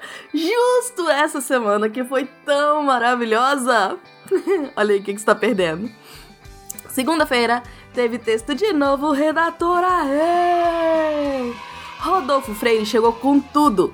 Ele começou já se propondo fazer uma série de textos chamada Desmistificando a Inteligência Artificial. Nesse primeiro texto, ele fala do impacto que a IA terá para as empresas. Ficou muito legal. Vai lá ver. Terça-feira. Terça-feira teve texto do João Centurion, um dos nossos psicólogos que escreveu sobre sentimento de superioridade na nossa sociedade. O João é tão maravilhoso, incrível, ele escreve tão bem que a gente fica completamente absurdo. É quase como um, um conto, assim, de ficção. Na realidade, triste, mas incrivelmente bem escrito. então, leiam Um Ser Superior e sua fascinante história de terror. Quarta-feira teve o último texto da série Você Conhece o SUS? Da absolutamente maravilhosa e incrível Dani Almeida. Eu dou essa notícia quase com um nó na garganta, porque eu simplesmente amo essa série de textos que a Dani fez. Se você ainda não conhece, vale a busca lá no site por Você Conhece o SUS, eu realmente não tinha ideia do quão pouco eu conhecia sobre o SUS. Nesse último texto, a Dani traz ciência, tecnologia e inovação na saúde pública brasileira. Quinta-feira. Quinta-feira teve texto, um texto que falou especialmente com meu coração. O TDAH e o meu caminho para a gravidade quântica é o nome do texto. Junior Core conta pra gente como que é a vida de alguém que trabalha com ciência, mas que tem transtorno de déficit de atenção e hiperatividade. Ele faz um relato pessoal a partir de partir o coração, mas também de muita superação. Eu achei incrível, me identifiquei bastante porque eu fui diagnosticado com TDAH há 10 anos atrás e eu nunca fiz nada a respeito. E hoje, mais do que nunca, eu sinto as consequências e já tô marcando consulta aqui para poder me tratar. Obrigada, querido. O texto tá realmente maravilhoso. Sexta-feira, saindo aí fresquinho às 10 da manhã, tem texto da simplesmente incrível Michele Santos. Eu amo essa redatora, gente. Amo demais mesmo. Ela só escreve textos maravilhosos, com temas que, que parecem super mundanos, mas que no final das contas são super complexos e muitas das vezes tabus. Dessa vez o texto é Para que serve o ciclo menstrual? Vão lá ler. Todos os textos você encontra no site deviante.com.br. Dessa vez eu fiquei muito feliz essa semana porque apareceram perguntas usando a hashtag Desafio Redatores Deviante. Os redatores já estão pesquisando e assim que der a gente posta as respostas deles. Eu vou terminar lembrando que se você também quer se tornar um redator deviante, é só mandar e-mail para contato@saicast.com.br. Aqui é a Deb Cabral, editora do portal Apagando a Luz da Torre Deviante. Clique! Se a ciência não for divertida, tem alguma coisa errada. Tem que ser divertida. A coisa mais divertida que tem é a ciência.